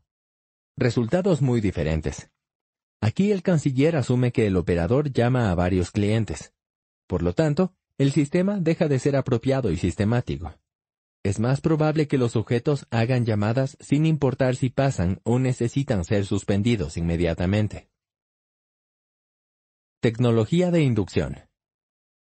Los efectos de las pruebas sociales pueden ser muy útiles en situaciones en las que el objeto es incierto o existen muchas similitudes con la situación. En situaciones ambiguas o inciertas, con muchas opciones o posibilidades, los sujetos a menudo eligen lo que otros hacen. Las decisiones son muy similares, por lo que no todas funcionan, pero suponen que las decisiones tomadas por otros son correctas. Otra forma de usar la evidencia social es con algunas similitudes. Por ejemplo, las clases son sobre algunas personas, y es más probable que cambien. Si alguien se parece a una persona responsable, es más probable que la persona los escuche y los siga que la persona responsable sea muy diferente. Los persuasores pueden utilizar ideas de recursos sociales para apoyar el proceso de coerción. Tú eres la primera manera de hacerlo. Mira las palabras que dicen. En el ejemplo del programa de juegos, las dos citas eran iguales, pero cambiar las palabras tenían significados diferentes. Ambas están equivocadas. Has desencadenado una variedad de reacciones. Cuando los persuasores pueden ver sus palabras a partir de las cosas, pueden obtener la respuesta correcta del sujeto y forzarlo a adoptar las mismas ideas y creencias. Además, los persuasores tendrán más éxito si son capaces de compartir ideas con personas como ellos. Es por eso que los políticos quieren luchar en grupos por ideas similares. Si quieres llegar a grupos más grandes, cambia tus ideas para dirigirte a estos nuevos grupos. ¿Causa o eso? Si el sujeto quiere un persuasor, es más probable que diga que sí. Hay dos factores principales que influyen a la preferencia de un agente material. El primero es la atracción física, y el segundo es la unidad primero si el agente es físicamente muy atractivo en este sentido. Cambiar la actitud de los demás hace que te sea más fácil conseguir lo que quieres, así que te sentirás seguro. Este fascinante factor ha demostrado ser efectivo en la transmisión de mensajes baratos y otros atributos de la gente, como la inteligencia, la amabilidad y la habilidad. Todos trabajan juntos para aumentar la probabilidad de que personas atractivas crean fácilmente en el tema. El segundo elemento, la unidad, es un poco más difícil. La idea es que, si el título se parece a un persuasor, es más probable que digas que sí a lo que la gente quiere. Es decir, el proceso es muy natural, y en la mayoría de los casos, el persuasor no necesita considerar si es correcto. Una forma de convencer a los persuasores de su problema es tomar el poder. La mayoría de la gente cree que lo que los expertos dicen sobre un tema es cierto.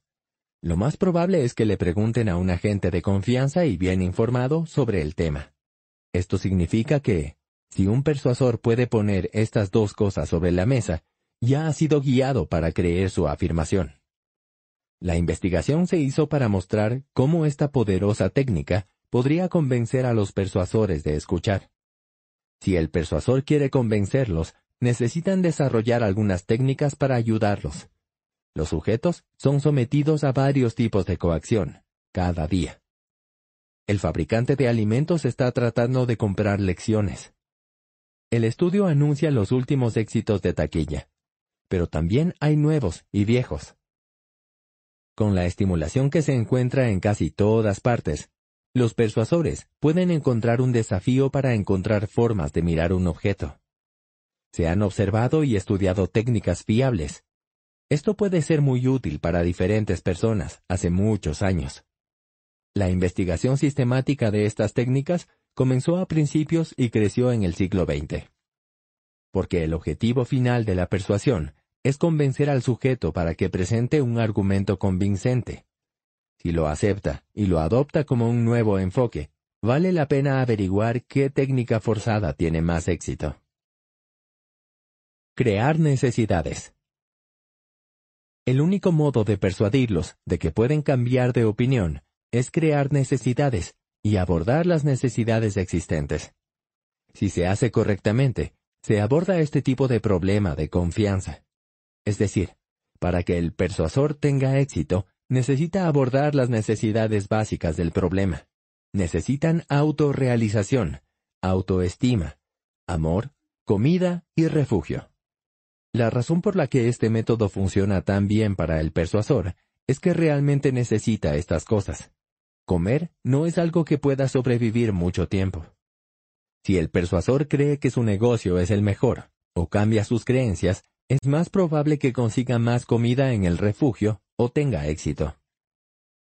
Apelar a las necesidades sociales de los materiales. Las necesidades sociales no son tan eficaces como las necesidades primarias, pero siguen siendo herramientas importantes para utilizar. A la gente le gusta y quiere ser parte de la multitud. Les gusta el ritual del kiwi. Algunos productos pueden darles y sentir que pertenecen a un estatus social más alto. Ideas para atraerlos. Las necesidades sociales del título se pueden encontrar en los actuales anuncios de televisión. En estos anuncios se pide a los espectadores que compren un artículo que los haga conocidos o similares a otros. A medida que los persuasores abordan las necesidades sociales del sujeto, pueden llegar a nuevas áreas de interés para el sujeto. Cuando se trata de la coerción, la elección de un idioma puede hacer una gran diferencia. Hay muchas maneras de decir lo mismo. Una puede promover esto, pero la otra no. Diga las palabras correctas y las palabras correctas cuando se le obliga. En este método hace toda la diferencia. La estimulación es una poderosa herramienta de control mental que a menudo se subestima. No me di cuenta. Tal vez esto te da más opciones de temas que otras formas de control mental. Con otras opciones, el persuasor puede ser forzado a someterse en privado, con pocas opciones en cuanto a lo que eventualmente sucederá en el proceso. En cuanto a la confianza, se presentan hechos. Se pueden tomar decisiones, incluso si los hechos se presentan de la mejor manera posible, de una determinada forma. Capítulo 9. El poder de la psicología oscura y la PNL.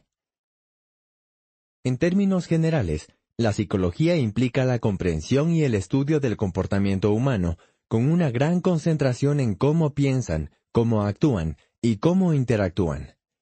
Este es el proceso que trata con el estudio de la mente humana. La ciencia de la manipulación y el control mental se conoce como psicología oscura. A nadie le gustaría ser víctima de la manipulación, pero esto sucede la mayoría de las veces. La mayoría de las personas que usan la psicología oscura son personas que tienen un sentido inflado de su valor como individuos, y siempre necesitan que otras personas les ayuden a poner validación en lo que creen sobre su superioridad. Al hacer esto, utilizan la manipulación y la persuasión no ética. Otro grupo de personas son aquellos que son emocionalmente incapaces de manejar el hecho de ser impulsivos. En la misma línea, los políticos, vendedores, oradores públicos e incluso los líderes utilizan estas tácticas oscuras. Sin embargo, en la psicología oscura estudiamos los problemas humanos relacionados con la naturaleza psicológica de los mismos para poder alimentarnos de otras personas, utilizando los instintos y la teoría de las ciencias sociales. Siendo la psicología oscura una parte universal de la condición humana, asumimos que cualquier comportamiento retratado por alguien tiene un propósito, y por lo tanto, está motivado para lograr un objetivo. Por ejemplo, todo el mundo siempre tiene su mente enfocada en quién es un criminal, porque son vistos como personas que deberían ser rechazadas en la sociedad debido a sus antecedentes defectuosos y tal vez a su educación. Pero en la sociedad actual, el número de daños que se hacen al público es generalmente de un sistema corporativo, como los funcionarios del gobierno y los principales CEO. Hay criminales que la mayoría de las personas no se detectan y son difíciles de llevar a la justicia. La psicología oscura explica que el comportamiento oscuro de las personas es a menudo evolutivo, de tal manera que está relacionado con la forma en que están siendo criados, así como cualquiera que actúe malvadamente, se asumirá que no ha sido criado de una manera amorosa y cuidadosa. La psicología oscura siempre explicará cualquier forma de comportamiento, ya sea normal o anormal, de manera positiva. La mayor triada de la psicología oscura se asocia con las tres palabras, que son muy importantes para vivir de forma adaptativa. Estas incluyen el perdón, el arrepentimiento y el remordimiento. La palabra arrepentimiento es un adjetivo con diferentes tipos de significados, que define diferentes tipos de comunicaciones, interacciones y expresiones en las relaciones. A veces, el término es una forma de disculpa o una expresión de arrepentimiento. Y a veces es una expresión de estar arrepentido. El sentimiento de estar arrepentido y de comunicar arrepentimiento es necesario para la supervivencia de todos los humanos en general. Simplemente puedes lograr esto. En primer lugar, Espera que otros te ofendan. Y si eres inconsciente o culpable, siempre inicia una disculpa con una mirada de empatía. Necesitas planear, no querer ofender a la gente en el futuro. Y lo más importante, siempre perdonar. Pero nunca olvidar porque esto fomenta el respeto. Al interactuar, ya sea con un individuo o con un grupo, notarás que la persona que muestre la emoción más fuerte será la que dirigirá la interacción e influirá en las emociones de los demás. Lo mismo que la psicología oscura de todas las demás personas involucradas. De la misma manera, cuando estás en una interacción de dos personas, si estás mostrando una profunda tristeza y la otra persona está un poco feliz y alegre, notarás que tendrás una mayor influencia en la conversación, ya que tienes la probabilidad de atraer a la otra persona hacia la tristeza. Los humanos podemos ser tan irracionales y emocionales a veces. Puedes aprender las últimas herramientas de coeficiente intelectual, emocional, a granel. Y sin embargo, cuando estás emocionado o provocado por algo, se te pide de forma desordenada.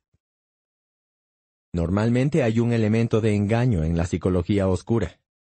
Sin embargo, es importante notar que el engaño es necesario hasta cierto punto dependiendo del tipo de resultado que quieras obtener. El engaño no es generalmente un concepto malo, aunque algunas personas lo usan en cosas extremadamente malas. Pero la mayoría de las veces, las intenciones detrás del uso del engaño son buenas. Se puede decir que el uso del engaño puede traer cosas buenas a veces. Lo más importante es entender el enfoque que se le da. Al engañar a la gente, no se debe pintar el cuadro completo con mentiras. La mayoría de las veces, la persuasión es usada a menudo por personas que amas y en las que confías totalmente. Esta táctica implica hacer cumplidos de mostrar afecto a alguien para hacer una petición, exagerar o contar historias verdaderas parciales, retener el afecto y la atención, negando así a alguien el amor, y decirle a una persona que haga algo con la intención de motivarla, o hacer lo contrario, que es lo que realmente quieres. La psicología oscura implica el uso de trucos mentales, que está entre el engaño y la persuasión. Los trucos mentales psicológicos pueden sonar escandalosos, pero funcionan bien se usan para engañar a la gente y hacerles creer que lo que saben que está bien, está mal, y que lo que creen que está mal, está bien. Es un término simple. La psicología oscura permite a los humanos estar dispuestos y deliberados a dañar a otros a través de sus decisiones y acciones. A veces, esto puede no ser físico. Sin embargo, algunas emociones se preparan desde una etapa muy temprana de la vida de un individuo. Por ejemplo, un niño crece para aprender a llorar de tal manera que los adultos que lo rodean se ponen a su disposición. Podemos llamar a este llanto una herramienta de manipulación para que el niño pueda controlar a las personas que lo rodean. A medida que el niño crece, si no se le advierte sobre lo que está haciendo, el llamado comportamiento infantil inocente se convertiría en una forma oscura de controlar a la gente, para que haga lo que quiera. La psicología oscura es un medio para estudiar cómo piensa una persona, y también ve la necesidad de entender la intención detrás de las acciones y las palabras. En general, ilumina el lado oscuro de la naturaleza humana. En la psicología oscura, el efecto es experimentado tanto por la víctima como por el perpetrador. Los rasgos de personalidad que se consideran oscuros incluyen el narcisismo, la psicopatía y el maquiavelismo. En un término simple, la excesiva admiración de uno mismo, de manera obsesiva hacia las apariencias, se denomina narcisismo. Los narcisistas suelen sentirse superiores, no suscriben la regla de dar y recibir de una relación normal. Son buenos para culpar a los demás, siempre que hay un problema. Una característica común es ser un individuo extremadamente egocéntrico. Los narcisistas tienen un apetito irrestricto por el control y el poder.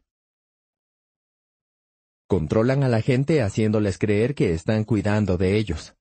También son muy inteligentes de tal manera que se involucran en sus actividades diarias en la vida, sin ser notados. Por encima de todo, son unos mentirosos agudos y dominan las habilidades de la mentira. La psicopatía es un rasgo que se asocia con la falta de sensibilidad hacia otras personas. Un psicópata casi no tendrá empatía con las personas. Los psicópatas suelen ser audaces, seguros de sí mismos e intrépidos, son arriesgados y extremadamente encantadores. Por otro lado, el tercer rasgo de la personalidad se conoce como maquiavelismo. El término se utiliza para describir a alguien que carece de emociones y deseo de lograr algo a expensas de los sentimientos de otras personas. Esto puede hacerse a través del engaño, la manipulación o yendo en contra de algunas reglas morales. Un individuo que obtiene una alta puntuación en el test de Maquiavelo es usualmente referido como un alto match. Estas personas siempre están en nuestro alrededor, a veces en nuestro lugar de trabajo o como un vecino.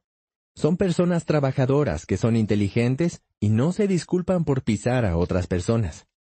Este grupo de personas son oportunistas y tienen la habilidad de separarse emocionalmente de las situaciones en las que se encuentran. Debido a esta habilidad, son capaces de involucrarse en varios encuentros sexuales. Pueden tener la oportunidad de ser buenos compañeros de equipo, pero, ciertamente, no un buen amigo. Este conocimiento de la psicología oscura es para protegerte de esas personalidades cuando te encuentras con ellas. La psicología oscura atraviesa todas las condiciones humanas, que es universal por naturaleza. Estudia cómo la condición de los humanos se relaciona con sus pensamientos, sentimientos y percepción. La suposición general aquí es que cada humano tiene el potencial de ser violento. Aprender este concepto tiene dos beneficios. Primero, ayuda a los individuos a aceptar que tienen una tendencia a volverse malvados. Así que el conocimiento de esto evitará que estalle. Y, en segundo lugar, da a todos una razón para luchar por sobrevivir. El siguiente concepto del que hablaré es la programación neurolingüística, PNL. Esta es una técnica utilizada para reestructurar la mente de las personas sobre cómo deshacerse de los malos hábitos, cómo ser productivo y cómo hacerse efectivo en general. Puedes usar esta técnica para conectar los sentidos, la mente, el comportamiento y el lenguaje. La técnica está diseñada de tal manera que tiendes a controlar a las personas sin que sean conscientes de lo que les estás haciendo. Neuro se refiere al sistema nervioso, que está compuesto por la mente y todos los demás sentidos.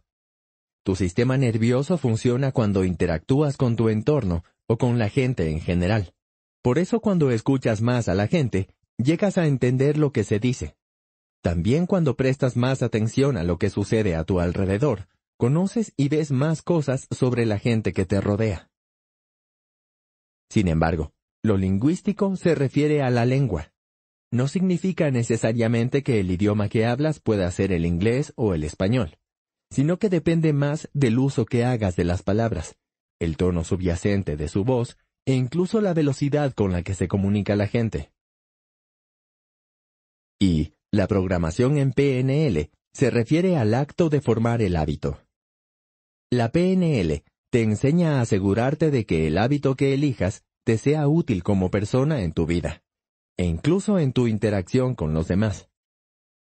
Se ha dicho que toma aproximadamente 21 días para salir o romper hábitos formados, y 66 días para formar uno nuevo. La PNL te permite elegir la realidad que quieres para ti. También te ayuda a influir en la realidad de otras personas sin que ellas lo sepan. Y esta programación se basa en otras técnicas diversas en las que el espejado es una de ellas. Como su nombre lo indica, el espejado se ocupa de imitar el comportamiento de una persona con la que interactúas de una manera sutil. Se hace sutilmente, porque la persona no debe entender lo que estás haciendo, si no, no conseguirás un buen resultado. En esta técnica, debes prestar atención al lenguaje corporal de la persona, el tono y el tempo de la voz, la elección del vocabulario de las palabras, e incluso el patrón de pensamiento. La esencia del espejado es estar en unidad con la persona con la que te estás comunicando. Esta técnica también ha sido empleada por las personas para mantener una relación a largo plazo. La psicología explica que cuando te gusta alguien, subconscientemente te comportas como él, reflejando sus acciones. Cuando incluso refleje a su pareja potencial, él o ella se alegrará de pensar que tú lo entiendes. Y cuando la gente tiene la sensación de que los entiendes, se abren más a ti. Al considerar los patrones y estrategias de la PNL, echemos un vistazo al patrón Swish. El patrón Swish ha sido usado para resolver problemas asociados con la ira, la autoestima y la confianza. Este patrón se aplica generalmente en la PNL, el primer paso es reconocer la reacción automática. Esta reacción incluye la imagen, los sentimientos o el pensamiento que le llega cuando se enfrenta a circunstancias desafiantes. El siguiente paso es determinar qué es lo que desencadena el pensamiento negativo. Debes preguntarte cómo tu mente produjo una imagen negativa. Después de eso, imagina un reemplazo de esta escena negativa en la esquina inferior de tu mente. El siguiente paso será mover las dos imágenes. Esto es para ayudarte a hacer un cambio simultáneo con velocidad. Despeja todos los pensamientos de tu mente después de cada movimiento. Luego, repita estos pasos de tres a cinco veces. Esto te ayudará a erradicar los pensamientos negativos de tu mente. El patrón suizo es sencillo y puede ser muy eficaz, ya que ayuda a crear una imagen favorable de sí mismo, lo que produce resultados inmediatos en una determinada situación de trastorno mental. Además, sabrá lo que debe hacer cuando se encuentre en el mismo escenario en otro momento. Otra técnica utilizada en la PNL es encontrar un patrón de intención positiva. Lo que hay que hacer aquí es resaltar brevemente el tema con detalles que hagan que tu mente esté clara y que te haga ver el comportamiento y que te haga ver que el comportamiento no te es útil. Lo siguiente que hay que hacer es revelar tus motivos. Siéntate y relaja tu mente. Luego toma un momento para pensar y encontrar la parte de tu mente que está generando el hábito improductivo. Esta parte es como la personalidad dentro de ti, por lo que es importante que seas capaz de trabajar con todas las partes de tu mente. Lo último que hay que hacer aquí es llegar al motivo principal. Sigue cuestionando tu mente para aclarar tu motivo mientras respondes a una pregunta, y recicla para hacer otra pregunta. Continúa haciendo esto hasta que tengas la sensación de que ahora sabes cuáles son tus verdaderos motivos. El tema puede ser tratado desde aquí. La técnica de PNL implica persuadir a la gente. Debes entender una cosa. La persona a la que intentas influenciar responde a sentimientos visuales y estímulos, que pueden ser auditivos. La comprensión de esto te hará más persuasivo al mirar en áreas específicas. Por ejemplo, se sabe que las mujeres responden a los sentimientos, pero no todo el tiempo. Pero los hombres responden más a lo visual, por lo que algunos de ellos se ven afectados por lo auditivo. Sus técnicas tendrán que ajustarse sobre el tipo de persona con la que está tratando, sobre todo la mente con la que está tratando. La PNL es una herramienta para el desarrollo y el cambio personal. Ayuda a resolver los malos hábitos y a crear relaciones saludables. Las técnicas de programación pueden ser usadas para ayudar a sacar las mejores cualidades de las personas. Es de naturaleza terapéutica y puede ser aplicada a diferentes campos de la vida. Capítulo 10. Manipular la mente a través de la PNL. La PNL es un tipo de manipulación. Con la PNL haces que los demás hagan lo que no quieren. Puede que no lo sepas ahora, pero ya has visto esto antes incontables veces. Hay personas que son prácticamente naturales sin haber escuchado el término PNL antes, y observarlos es un gran atajo para usar estas técnicas por ti mismo. Empezaremos con un ejemplo de manipulación mental en la publicidad. Puedes o no puedes tocarlos por ti mismo. Los videojuegos constituyen una industria gigantesca.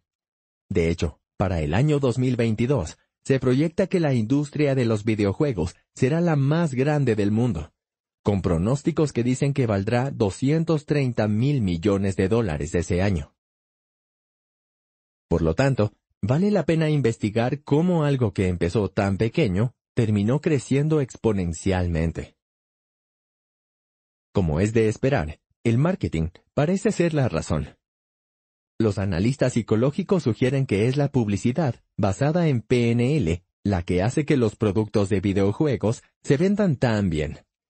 Utilizaron las mismas técnicas para hacer subir las ventas que las empresas han estado usando desde el inicio de la programación neurolingüística. Las mismas técnicas que estás aprendiendo a usar. Por ejemplo, la elección de palabras en la publicidad de sus productos está dirigida por la PNL, para que los consumidores se den cuenta de que estos juegos y dispositivos de juego son verdaderos, potentes, mejores, basados, etc. Tu elección de palabras es tu moneda como practicante de PNL. Si no eliges las palabras correctas, la gente no va a creer lo que estás diciendo. Como estos vendedores están construyendo un marco de verdad, diciendo que sus productos encajan en todas estas descripciones, ponen pensamientos en la mente de los consumidores como ¿qué clase de perdedor sería yo para no comprar esto? Profundizaremos más en el arte de enmarcar verdades cuando manipulas a otros y lees sus mentes. Pero por ahora, solo noten cómo las elecciones de palabras, como estas, construyen un marco. Tal vez has oído hablar del recientemente popular término FOMO, es decir, miedo a perderse. Las compañías de videojuegos usan FOMO para aumentar las ventas, diciendo a sus clientes que las existencias son limitadas y que se perderán experiencias si no cogen las cosas mientras están disponibles. El miedo a perderse es una poderosa herramienta de PNL, porque como humanos odiamos la idea de las oportunidades perdidas.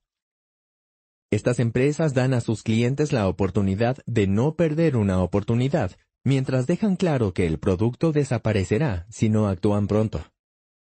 La táctica FOMO se ve menos en los juegos y en las propias consolas base, y más en la mercancía coleccionable y en los productos de edición especial. Anuncian estos productos como agotados mientras aumentan el precio para crear una sensación de urgencia. Esto es PNL clásico, porque estas empresas se comunican directamente con el cerebro humano. Explotan el odio del cerebro humano a perder oportunidades. Noten, sin embargo, cómo no tienen que preocuparse por el control del Estado o la agudeza perceptiva. Obviamente, esto se debe a que las empresas se comunican solo a través de anuncios en los medios de comunicación. No tienen que lidiar con el desorden de la interacción persona a persona. Cuando se quiere desencadenar el FOMO en otra persona, hay que asegurarse de no caer en sus patrones de humor, usando el control de estado. Y hay que asegurarse de prestar mucha atención a sus comportamientos físicos, agudeza perceptiva. Las compañías tienen el lujo de no tener que hacer esto, haciendo la activación de FOMO mucho más fácil para ellos. Esto no significa que no sea posible para ti, o que no debas intentarlo. Solo queremos asegurarnos de que obtienes cuanto más trabajo es para ti, y cuánta práctica tomará antes de que pueda hacer tal intento con éxito. Antes de pasar al siguiente ejemplo, Queremos asegurarnos de que entienda cómo encaja exactamente la PNL en estos. Una cosa es ver cómo una persona es manipulada para hacer algo a través del marketing y ver las tácticas que se utilizaron. Otra cosa es entender realmente la programación neurolingüística que sustenta la manipulación. Tendrás que entender la PNL detrás de los planes de marketing, como estos, si quieres usarlos tú mismo es necesario que tengas un marco teórico sólido para la PNL, por una gran razón, la adaptabilidad. Pronto nos adentraremos más en la adaptabilidad cuando profundicemos en el encuadre aquí. Pero la idea básica es que las personas son impredecibles. Claro, puedes entrar en una conversación con el sujeto teniendo una idea de tu estrategia. Puedes tener una técnica en tu mente, Incluso puedes haberla repasado en tu cabeza varias veces. Puedes entrar en ella con un fuerte control del estado y agudeza perceptiva. Pero al final del día, no sabes cómo van a suceder las cosas. La adaptabilidad te salvará cuando las cosas no vayan como tú quieres. Ahora debes estar pensando para ti mismo, ¿cómo me vuelvo más adaptable entonces? La respuesta es esta. Estudia la teoría de la PNL.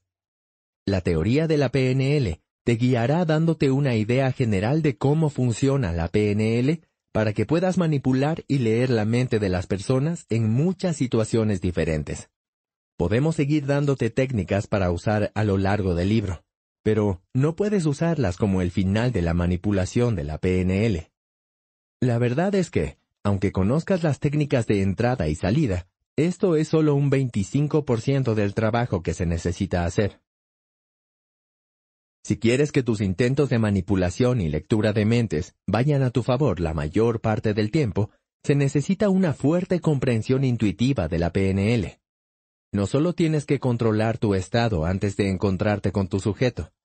Dejar que tus sentidos te guíen para maximizar la agudeza perceptiva.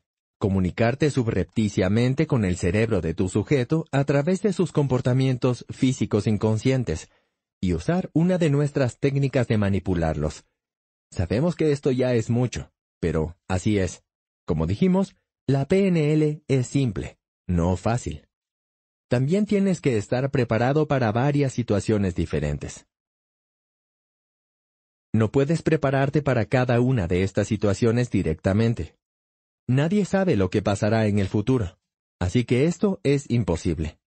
Todo lo que puedes hacer es obtener una base sólida de conocimiento sobre la PNL. Cuando haces eso, tu adaptabilidad se produce de forma natural. Lleva tiempo hacer esto, por eso no es posible aprender la persuasión de la PNL de la noche a la mañana. Pero la buena noticia es que es posible, e incluso es posible a través de simplemente seguir las instrucciones dadas en este libro.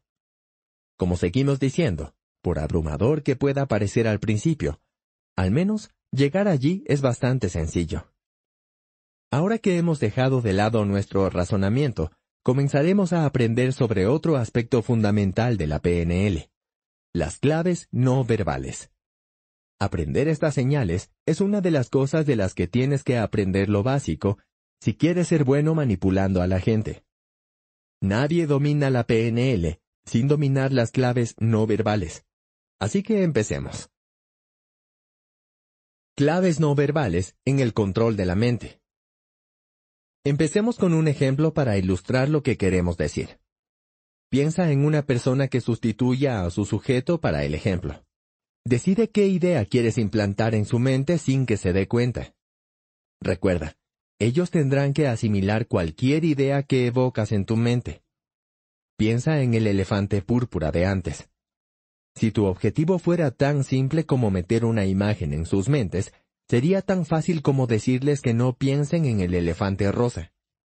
Dirías esto, y sin ninguna opinión al respecto, una imagen de un elefante púrpura aparecería en sus cabezas con una etiqueta que dijera, no pienses en, clavada en ella. Lo que hace que este ejemplo sea tan fácil es que no tienes que encontrarte con tu sujeto donde está en absoluto. No tienes que llegar a su cerebro y hablar en su idioma durante algún tiempo para establecer una familiaridad con él e insertar la idea. Tu único objetivo es insertar esta imagen en sus cabezas, y hacerlo es tan simple como evocar la imagen con palabras. Entonces, ¿qué hacemos cuando queremos insertar ideas en la cabeza de nuestro sujeto, pero es más complicado que una mera imagen? Aún más importante, ¿cómo insertamos una llamada a la acción? Tanto las ideas como las llamadas a la acción son más complicadas que la imagen de un elefante púrpura. Sin embargo, el principio de evocar al elefante rosa y evocar estas cosas más complejas es el mismo. Mantenemos una conversación con el cerebro inconsciente del sujeto al hacer coincidir sus señales inconscientes y no verbales. Esperemos que algunas cosas se hayan puesto en su sitio ahora mismo, porque lo que dijimos en la última frase es crucial. Lo que hace que las señales no verbales sean tan importantes es que son inconscientes. Esto es lo más importante de ellos. Importa que las señales no verbales sean inconscientes, porque las señales no verbales son el lenguaje de la mente inconsciente. La mente inconsciente es con la que queremos hablar cuando queremos manipular a alguien o leer su mente. No te dejes engañar. Las señales no verbales no son las únicas formas de comunicación empleadas por la mente inconsciente. Intenta prestar atención al principal punto en común. La mente inconsciente de su sujeto se comunica usando patrones de habla inconscientes y pistas no verbales, que también son inconscientes. La fuerza, el misterio y la controversia de la PNL proviene de este elemento inconsciente. Si logras hablar con la mente inconsciente de alguien, puedes manipularlo. Sin embargo, te gusta. Puedes obtener cualquier información que necesites. Por ahora, nos quedamos con las claves no verbales y su papel en la manipulación de la PNL. Les diremos cómo adaptarse a las señales y cómo proceder después de que rompan con éxito las barreras entre su mente y la de su sujeto. Todo esto ayuda a formar tu base teórica para que pueda ser más adaptable cuando manipules a la gente con PNL. Una vez más, estas son las categorías generales de la comunicación no verbal que se deben igualar. La emoción, el contacto visual, el lenguaje corporal y la voz. Empezaremos con la emoción. El control de tu estado es increíblemente importante para la emoción, porque si no evitas que la emoción genuina de tu sujeto afecte a la tuya, no podrás realizar la emoción apropiada. Presta atención a la redacción de la misma.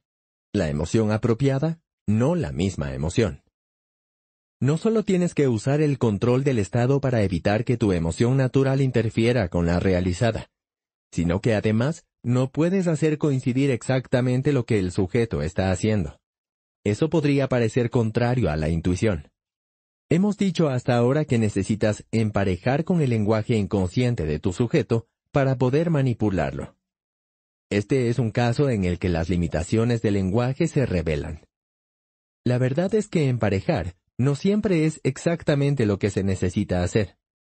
Lo que necesitas hacer es comunicarte no verbalmente de manera que llegue a la mente inconsciente del sujeto.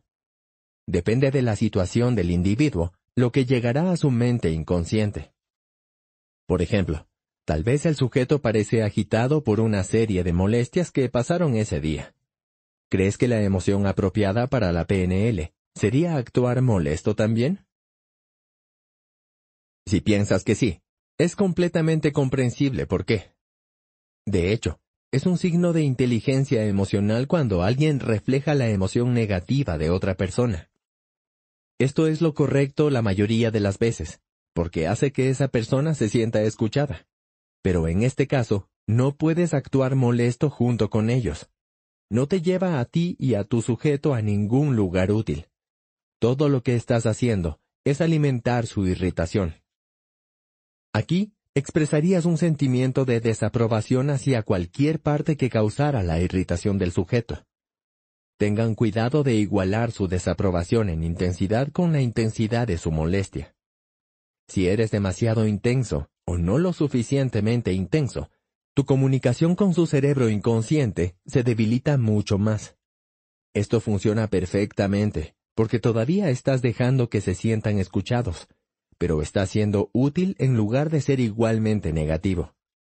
Después de todo, si siguen sintiéndose molestos durante la conversación, es probable que no puedas leer su mente o manipular su comportamiento. Con la emoción en particular, siempre hay que tener en cuenta que ser un espejo emocional no siempre es lo correcto. Tienes que expresar el mismo nivel de intensidad que la emoción que expresaron. Pero la emoción en sí tiene que fomentar el movimiento, no el estancamiento. Nuestra siguiente categoría de taco no verbal es el contacto visual. El contacto visual es siempre un acto de equilibrio en la PNL. Por un lado, las instrucciones de PNL tienden a aconsejar a sus estudiantes que hagan más contacto visual.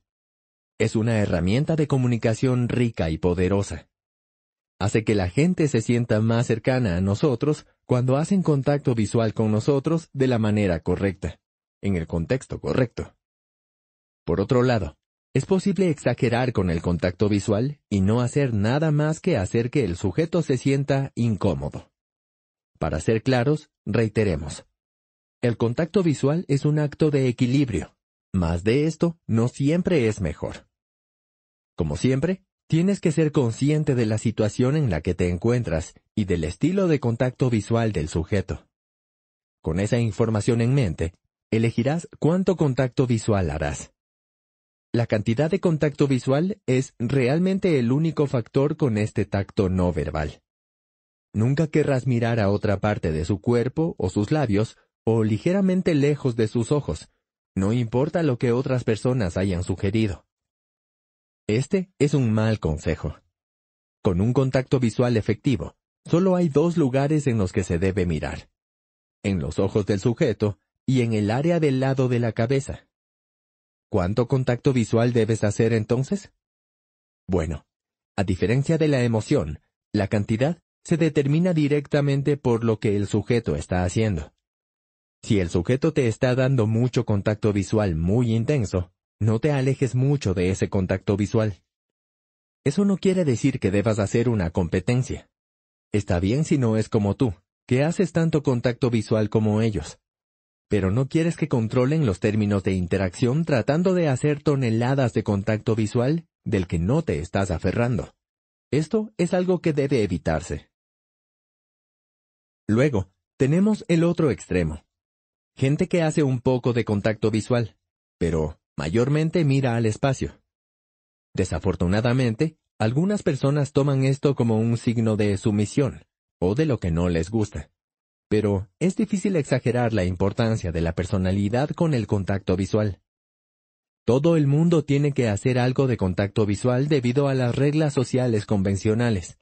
Pero a algunas personas les gusta hacer mucho, y a otras solo les gusta hacer un poco.